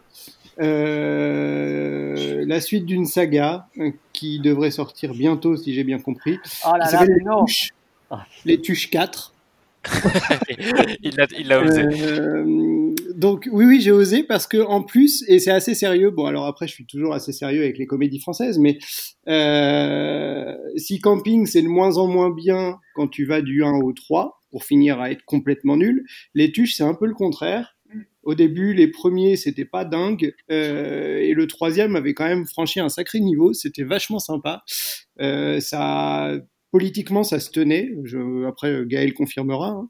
Et je pense que celui qui parle, si j'ai bien compris, d'Amazon, euh, ça va être un truc assez marrant. Il y a Michel Blanc dans l'aventure, donc ça me fait marrer aussi. Et voilà, la bande-annonce, j'ai trouvé ça hyper prometteur. Bon, alors après, ça va pas, ça va pas révolutionner le cinéma, je pense, mais euh, il est possible que ce soit un grand film populaire. Et moi, j'adore les grands films populaires. Voilà. Julien, tu, oui. tu es d'accord? Moi, ce que j'attends le plus à propos de cette Tuche 4, c'est que il me semble que c'est un film de Noël. Ah. C'est un film de Noël qui va donc peut-être sortir au mois de mars. oui, c'est un film qui parle de Noël en tout cas. Ouais. Ouais, c'est un film qui parle de Noël, qui va sortir au mois de mars. Je trouve que c'est euh, c'est vraiment euh, si on peut, c'est hyper 2020 en fait dans l'esprit, donc. Euh, ça voilà. prolongera la magie de Noël. Renaud Oui, euh, j'en sais rien. Euh, vraiment. Euh, mais alors, vraiment, vraiment. euh, J'avais envie de dire West Side Story, mais euh, je sais même pas s'il sortira cette année-là. J'avais envie de dire Avatar 2, mais euh, il sortira jamais.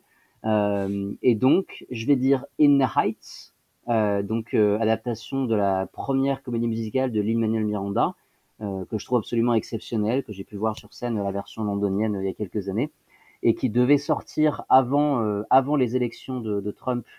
Euh, D'ailleurs, je, je salue Pauline, qui écrivait anciennement sur le site et qui m'a envoyé par la poste un article euh, de reportage sur le tournage du film, euh, et qui, qui vend énormément de rêves, et qui malheureusement euh, fait partie du catalogue Warner, et qui donc, à mon avis, ne, comme il, devait sortir en France au cinéma, et je suis quasi sûr, en étant très pessimiste, qu'il sortira pas euh, en France euh, dans les salles, ou alors qu'il sortira en piratage longtemps avant, et enfin sur HBO Max, quoi. Donc ça, me- désole. Donc euh, ouais, non, je suis, je sais pas. Je, prends, je prends votre truc. En même temps, Julien a déjà dit Nomadland et je l'attends de ouf.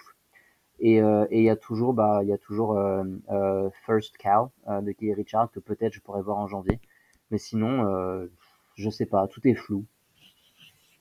Lu- Lucas? Oui, et pas, t'attends pas avec impatience euh, Space Jam 2 euh, avec LeBron James. Non, parce que j'ai vu le, il a raconté le plot et euh, non. D'accord, au moins c'est clair. Gaël, ton attente pour l'année prochaine? Oui, alors euh, mon attente, enfin, euh, il y en a plusieurs en fait. Euh, moi, euh, sans réfléchir, en fait, je, je pensais à Benedetta, euh, le prochain euh, Paul Verhoeven, qui devait euh, euh, être présenté à Cannes en 2019. Euh, mais Paul Verhoeven euh, a eu un problème de santé, donc euh, ça, fait, ça a retardé un peu la, post-production euh, euh, du, film, et du, coup, il n'a pas pu être présenté en 2019. Il devait être présenté en 2020 à Cannes, mais le Covid a fait que bah, le festival de Cannes euh, a été annulé. Il devrait euh, du coup euh, être présenté à Cannes 2021, euh, si tout se passe bien, et, et du coup, ouais, c'est clairement le, le film que j'attends. Et par ailleurs, aussi probablement un film qui sera à Cannes en 2021 si il y a un Cannes 2021. Euh, c'est le prochain film de d'Apichatpong Verastakul, Memoria, avec Tilda Swinton. Et euh, non, euh, Apichatpong Verastakul, il a une réputation de, cinéaste un peu euh, euh, exigeant, euh, voire totalement chiant. Il est capable de faire un film pour donner envie aux spectateurs de s'endormir. Mais c'est aussi un, cinéaste qui aime beaucoup en fait le, cinéma de, la pop culture, qui est un grand fan de Matrix par exemple. Et, là, c'est la première fois qu'il fait un film avec une star. Et en plus, c'est la première fois qu'il fait un film euh, en dehors de, de- de son pays natal. Et il a fait son film en Colombie. Et donc, euh, pour euh, toutes ces raisons, euh, c'est un film que j'attends beaucoup pour voir ce que ça peut donner en fait. Maintenant, euh, voilà. Va-t-il sortir lui aussi? On n'en sait rien. Très bien, merci Gaël. Lucas, ton attente? Lucas? Eh ben, mon attente aurait dû être Benedetta. parce que je pensais que Old, parce que je pensais que Gaël allait choisir Old de Shyamalan. Je me suis dit, c'est bon, Shyamalan devrait sortir un film l'année prochaine. Je peux prendre Benedetta. Mais pas du tout. Euh, donc, j'ai que je, je rejoins Gaël sur son attente euh, au sujet de Benedetta. J'espère que ce sera aussi bien que elle, que ça déchaînera autant les passions que elle, que ce sera aussi bien que la chair et le sang euh, qui fera quelque chose d'aussi puissant sur sur la période médiévale. Sinon, pour euh, citer euh, un film qui n'a pas été cité, mais qui est difficile à citer parce qu'il n'a pas encore de titre, euh, j'ai vu l'autre jour que Paul Thomas Anderson avait fini le tournage de son prochain film, et j'avais fait partie de ceux qui avaient beaucoup aimé Phantom Thread et qui aiment globalement beaucoup Paul Thomas Anderson. Donc j'ai j'ai hâte de voir son prochain film, dont on sait peu de choses d'ailleurs. C'est Ça se passe dans les années 70 et ça parle euh, d'une- d'un lycéen qui est aussi euh, un acteur à succès. Mais je suis confiant que Paul Thomas Anderson en fasse quelque chose de, de fort intéressant et cinématographique. Merci Lucas. Renaud, juste à une intervention à faire, je crois. J'ai complètement oublié que Matrix 4 existait et en fait c'est ça. Voilà, c'est ça mon attente. Point final. Très bien, merci Lucas. Euh, merci Renaud. Océane, quelle est ton attente? Euh, eh bien, j'attends beaucoup le prochain Andrew Dominique avec euh, Anna de Armas dans le rôle de Marilyn Monroe. J'avoue que ça me rend extrêmement curieuse. Je crois que le film s'appelle Blonde, si je dis pas de bêtises. Et, euh, et vraiment, immense curiosité pour, pour celui-là. Et euh, sinon, eh ben, je vais rejoindre Julien et euh, franchement, le double feature euh, que, que j'attendais euh, pour cette fin d'année, ben, il aura lieu l'an prochain. Ce sera Nomadland euh, Eternals. Je ne serai pas disponible cette journée-là parce que j'aurai besoin d'assimiler, je pense, les deux propositions que, que je, j'essaierai de voir l'une après l'autre. Mais euh, c'est vrai que ça me fait un peu peur cet embouteillage pour l'an prochain. Donc euh, j'espère que ça va aller pour les salles et, euh, aussi petit shout out à, au, Wes Anderson euh, The French Dispatch que, que j'avais très envie de voir et j'espère qu'il va finir par trouver une bonne date de sortie. Très bien, merci Océane. Quant à moi, j'ai déjà euh, parlé de deux films de plus de 3 heures euh, et donc j'ai déjà fait mon, mon malin. Donc là, je vais vous montrer mon, mon autre facette en, en disant que j'attends quand même néanmoins Black Widow qui devrait sortir. Moins euh, pour le film en, en lui-même parce que je n'ai pas beaucoup d'espoir sur, sur le film en soi, quoique, mais, euh, mais surtout pour voir comment ils vont se relancer, comment ils vont relancer euh, l'univers Marvel après cette fin en apothéose, comment est-ce qu'ils vont refaire monter la sauce autour de quel personnage, euh, comment ils vont construire tout ça alors qu'ils ont récupéré les droits des 4 Fantastiques, des X-Men entre autres. Je pense que ça, ça va être formidable, donc j'attends presque plus la scène post-générique de Black Widow que le film en lui-même, comme, comme souvent avec les films Marvel. Mais, mais voilà, j'ai envie d'être à nouveau excité et émerveillé comme un petit enfant, donc j'espère que la- l'année 2021 me permettra ça du côté de, de Marvel. Lucas? Je parle Oui, dans le, oui, je parle, je parle dans le, dans le vent. J'avais pas activé mon micro. Non, je disais juste que j'étais étonné que personne n'ait cité euh, Dune de Denis Villeneuve. Quand on avait parlé de, Bah, je crois de que personne Warner, de HBO. Tout le euh, monde adore Denis Personne Villeneuve, Denis calme-toi. Je pensais que tu allais, toi, Mehdi, citer Denis Villeneuve. Denis Villeneuve n'a pas fait énormément de bons films, donc euh, voilà. Taisez-vous, taisez-vous, bande de sacripants. Moi, honnêtement, quand Mehdi a commencé à parler, je pensais qu'il allait, qu'il allait nous parler du Snyder Cut. Donc, euh, Ah non, non, pitié, quand même pas. Pitié, euh, pas, pas- pas de ça, pas de DC pour moi. non, moi j'ai juste une, Alors. j'ai juste une dernière attente pour 2021. Ouais. C'est une version enfin stable pour Cyberpunk 2077. S'il vous plaît. voilà. très bien, très très bon, euh, Julien. Et bon, je pense qu'on a déjà un podcast de, longue durée, donc on va on va tout de suite passer euh, à la dernière rubrique. C'est c'est un petit quiz de rien du tout, hein, donc c'est juste cinq questions pour essayer de vous redépartager avant avant la fin du, du podcast.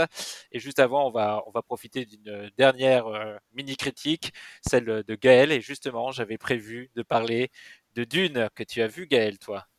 Qu'est-ce sais pas pourquoi, mais euh, je pense que ça est tombé sur moi en fait. Euh, oui, alors, euh, bah écoute, forcément, après, enfin voilà, enfin étant fan de, David Lynch et ayant lu le, roman quand j'étais tout jeune, il y a une bonne centaine d'années. Euh, j'étais assez euh, curieux de, voir ce que pouvait faire euh, Denis Villeneuve avec ce, matériau sachant que, euh, euh, c'est pas un secret, je suis pas un gros fan de Denis Villeneuve, de Denis Villeneuve. Et, et ben écoute, j'étais plutôt étonné hein, finalement. Il, est plutôt dans, dans la veine de Blade Runner euh, 2046. C'est-à-dire que, euh, enfin, il prend euh, euh, un, matériau de, la, pop culture qui est un peu divinisé et ben, il en fait un peu son truc à, sa sauce. Et, et finalement, si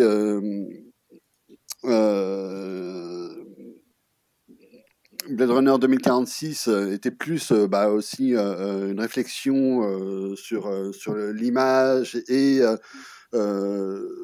la, l'intelligence artificielle et ce genre de, choses. Bah, là, avec, euh, bah, il fait un film qui est, vraiment plutôt vers quelque chose de hyper épuré, quelque chose qui, qui fait plus penser euh, à, à, à, Stoker euh, ou, même au cinéma d'Antony. euh, Enfin, c'est, enfin voilà, il, il filme les, zones, les, les zones désertiques. Il y a très peu de décors et enfin voilà, donc je pense que c'est un film qui va un peu désarçonner les, les fans. Beaucoup vont trouver peut-être un peu chiant parce qu'il se passe pas grand-chose, mais euh, c'est assez fascinant en même temps. Donc voilà. Très bien, une bonne surprise alors. Mer- Merci, merci Gaël. Et on va passer à la, dernière euh, rubrique, un petit quiz, de, des petites questions rapides pour voir si vous avez bien suivi euh, l'année euh, 2020. Donc euh, pour, euh, pour que ça se passe correctement, on va faire comme pour, pour question pour un champion. Dès que vous avez la réponse, vous cliquez sur la petite main et je vous donne la parole. Première question. Lequel d'entre vous, et- et- pardon, si vous donnez la mauvaise réponse, vous n'avez plus le droit de participer évidemment. Première question. Lequel d'entre vous est capable de me donner dans l'ordre le top 3 du box-office en France pour l'année 2020 Renault. Tenet en numéro 1. Oui. Euh, 1917. Oui. Et. euh, Les blagues de Toto. Et c'est raté pour Renault. Est-ce que quelqu'un d'autre veut essayer? Océane alors, Tenet, Sonic 1917. Eh, Est-ce que tu peux parler plus fort Océane On t'entend de loin. Pardon. Alors, Tenet, Voilà. Sonic 1917. Alors c'est les bons films mais pas dans le bon ordre. Ah J'ai pas un demi-point en moins. J'ai les trois bons films. Non. Jean-Baptiste Bah non, j'allais dire un autre film. Mais bon, du coup, je vais dire. Euh... Tenet, 1917 Sonic. Et c'est ça. Mais Bravo, bravo Jean-Baptiste. C'est un point d'équipe quand même. hein. C'est un point Ouais, d'équipe, ça se construit. euh, j'ai- au moins 0,25. Je vais au moins Ah, ouais, 0,25. j'ai zéro point depuis le début. Ça marche. Oui, c'est vrai, il faut un peu l'aider. Comme ça, je suis devant Gaël. Attention, une question un peu, un peu plus dure. Qui, quel est le top 1 du box-office mondial pour 2020 Un film chinois Personne ne lève la main. Renaud Non, pardon, j'ai pas fait exprès. Ah bah, dis un film. Euh, t- Eva en août. Presque. Oui, c'est un film chinois, évidemment. Personne ne l'a. Vu, Oui, personne ne l'a vu. Jean-Baptiste Le lac des oies sauvages, c'est le seul que j'ai vu. Non, c'est pas ça. c'est pas ça. Non, non, c'est un gros film de guerre Bah oui, bah. qui s'appelle The Eight, The 800, les 800 Ouais. de Guan H. Je crois qu'on l'a. on le- Julien Est-ce est-ce que c'est la, est-ce est-ce que c'est la suite de 300 J'allais faire la même, mais en, Oui, en très, moins drôle. très bon. Non, moi j'ai Bah, entendu top 1, j'ai pensé à Fortnite, donc euh, Peut-être. Et en top 2, c'est un autre film chinois, par contre, dont on avait entendu parler, je crois, euh, euh, My Homeland, qui a Ah fait oui, du oui. bruit aussi. Voilà. Maintenant, est-ce que quel- lequel d'entre vous est capable de me donner pour l'année 2020, et je veux l'ensemble de ces quatre récompenses, le meilleur film, meilleure actrice, meilleur acteur des Césars? Il y a eu les Césars en 2020 Renault, C'est Les Misérables. meilleur film, Ouais, pardon, excuse-moi. euh, J'ai j'ai mal compris la question. Pardon. Meilleur film, Les Misérables? C'est ça la question. meilleure actrice. Ah oui, j'avais pas compris la question. Bah alors je, je, je, je dis, je, je- je me suis chié. Voilà, prenez, prenez Les Misérables et construisez. Ah oui, parce que du coup, tu vois, c'est les misérables qui a tout récupéré, quoi. Oui, alors qu'en Je- fait, je- alors qu'en fait, il n'y a pas d'actrice dedans. Donc, euh, Oui, c'est ça. Julien, Julien, qui- César, César du meilleur film, Les Misérables. Oui, César de la meilleure actrice, Anaïs de Moustier. oui. César du meilleur réalisateur, euh, celui Non, dont on meilleur acteur, je ah, demandais. meilleur, ah, mais, meilleur acteur, j'ai pas. Euh, alors attends, César du meilleur acteur. hein. Ah, ah, ah. Julien s'est perdu. Ah. Océane, vas-y. Alors, meilleur film, Les Misérables. Meilleure actrice, Anaïs de Moustier. Oui. Meilleur acteur, Roger Dizem. Et oui, Ah. bravo Océane, c'est toi qui récupères tout. Maintenant, JB vais- n'avait pas Roche Dizem. bah, je crois pas. même pas qu'il y avait les Césars cette année, je me rappelle. Mais si, semaines- même qu'il y a des gens qui se sont levés, qui sont partis oui, et tout ça. Polanski, ça me parle, oui. On en a beaucoup parlé à l'époque. C'était avant, le monde d'avant. Maintenant, je vais vous demander le point commun entre quatre films. Un éléphant, ça trompe énormément. Opération Tonnerre, Les Soudoués et Les Ensorcelés. Ah.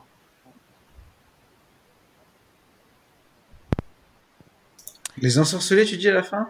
Ouais. Un éléphant, ça trompe énormément. Opération Tonnerre, Les Soudoués Les Ensorcelés. Ah, Il y a des gens qui cliquent, là, il y a de la triche. hein. Lucas, Lucas, pardon, j'avais pas vu. Non, non, mais non, non, j'allais dire une connerie, j'allais dire il y a Jean Rochefort, mais pas, c'est pas vrai. Enfin, pas du Non, tout. ça ne va pas du tout, non. Il n'est pas dans Opération Tonnerre. Non, c'est une connerie. Pas d'indice. C'est pas, c'est pas leurs réalisateurs qui sont morts cette année. T'étais- Tu chauffes, tu chauffes.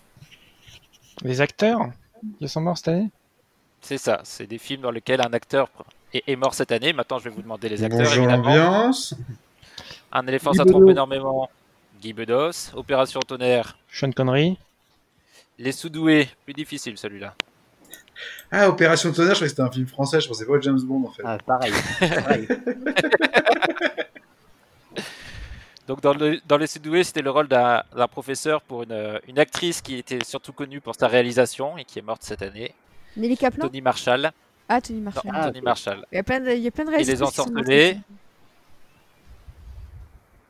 Les ensorcelés, c'est Kirk Douglas qui nous a aussi euh, quitté cette année. Donc voilà, Ah c'était le, C'est quoi le, c'était le le titre moment. en anglais des ensor- ensorcelés?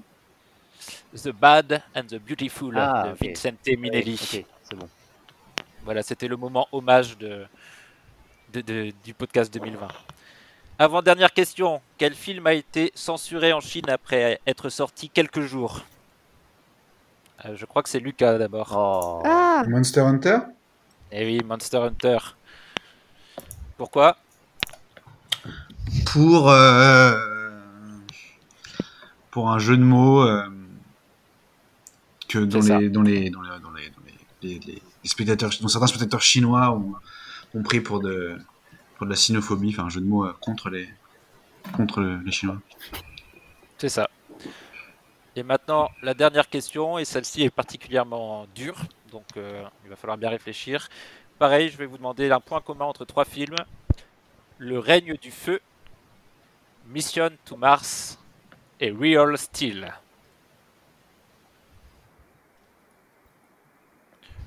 Tu vois pas Le là règne du feu. Ah, pardon. Oui, vas-y, euh, en 2020. Et c'est ça, oh là là, trop fort. En effet, ce sont trois films de science-fiction qui se déroulent en On 2020. dirait presque Bravo que j'ai fait un article sur le site de Cinématrack en utilisant des photos de ces films-là. euh. Ah mais oui, t'as fait ça. Pff, ah ouais, c'est de la triche. T'aurais pas dû, t'aurais pas dû répondre à celle-là. C'est vrai que euh, le règne du feu, euh, c'est un monde où euh, il n'y a plus de cinéma en fait. Oui, oui, et, et il raconte les films euh, au théâtre euh, aux enfants. Il raconte ça, ça, au ouais. début. ouais. C'est très parlant Ouais. comme moment.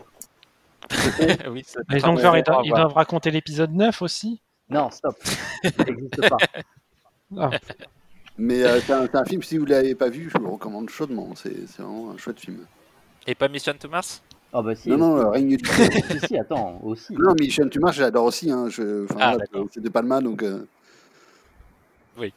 voilà. Et bah, eh bien, merci pour, euh, pour, pour vos réponses. Vous avez encore été une fois euh, brillants. Et, euh, et je pense qu'on peut, on peut conclure ce, ce podcast. Merci à tous d'avoir participé. Est-ce que vous avez un, dernier mot pour dire au revoir à tout le monde? Au revoir à tout le monde. Et, euh, Ouais, non. passer des bonnes fêtes euh, pour les personnes que je ne vais pas voir avant. Et a priori, tout le monde. C'est ça. On peut dire bonne fête. Je pense que le- normalement, je devrais réussir à, à le monter, à le publier euh, avant, le, avant le 25. Donc, on peut souhaiter à tout le monde de, de bonnes fêtes. Et bien, eh bien, au revoir tout le monde et, et merci. Bonne Ah, soirée. merci. salut à tous. Bis,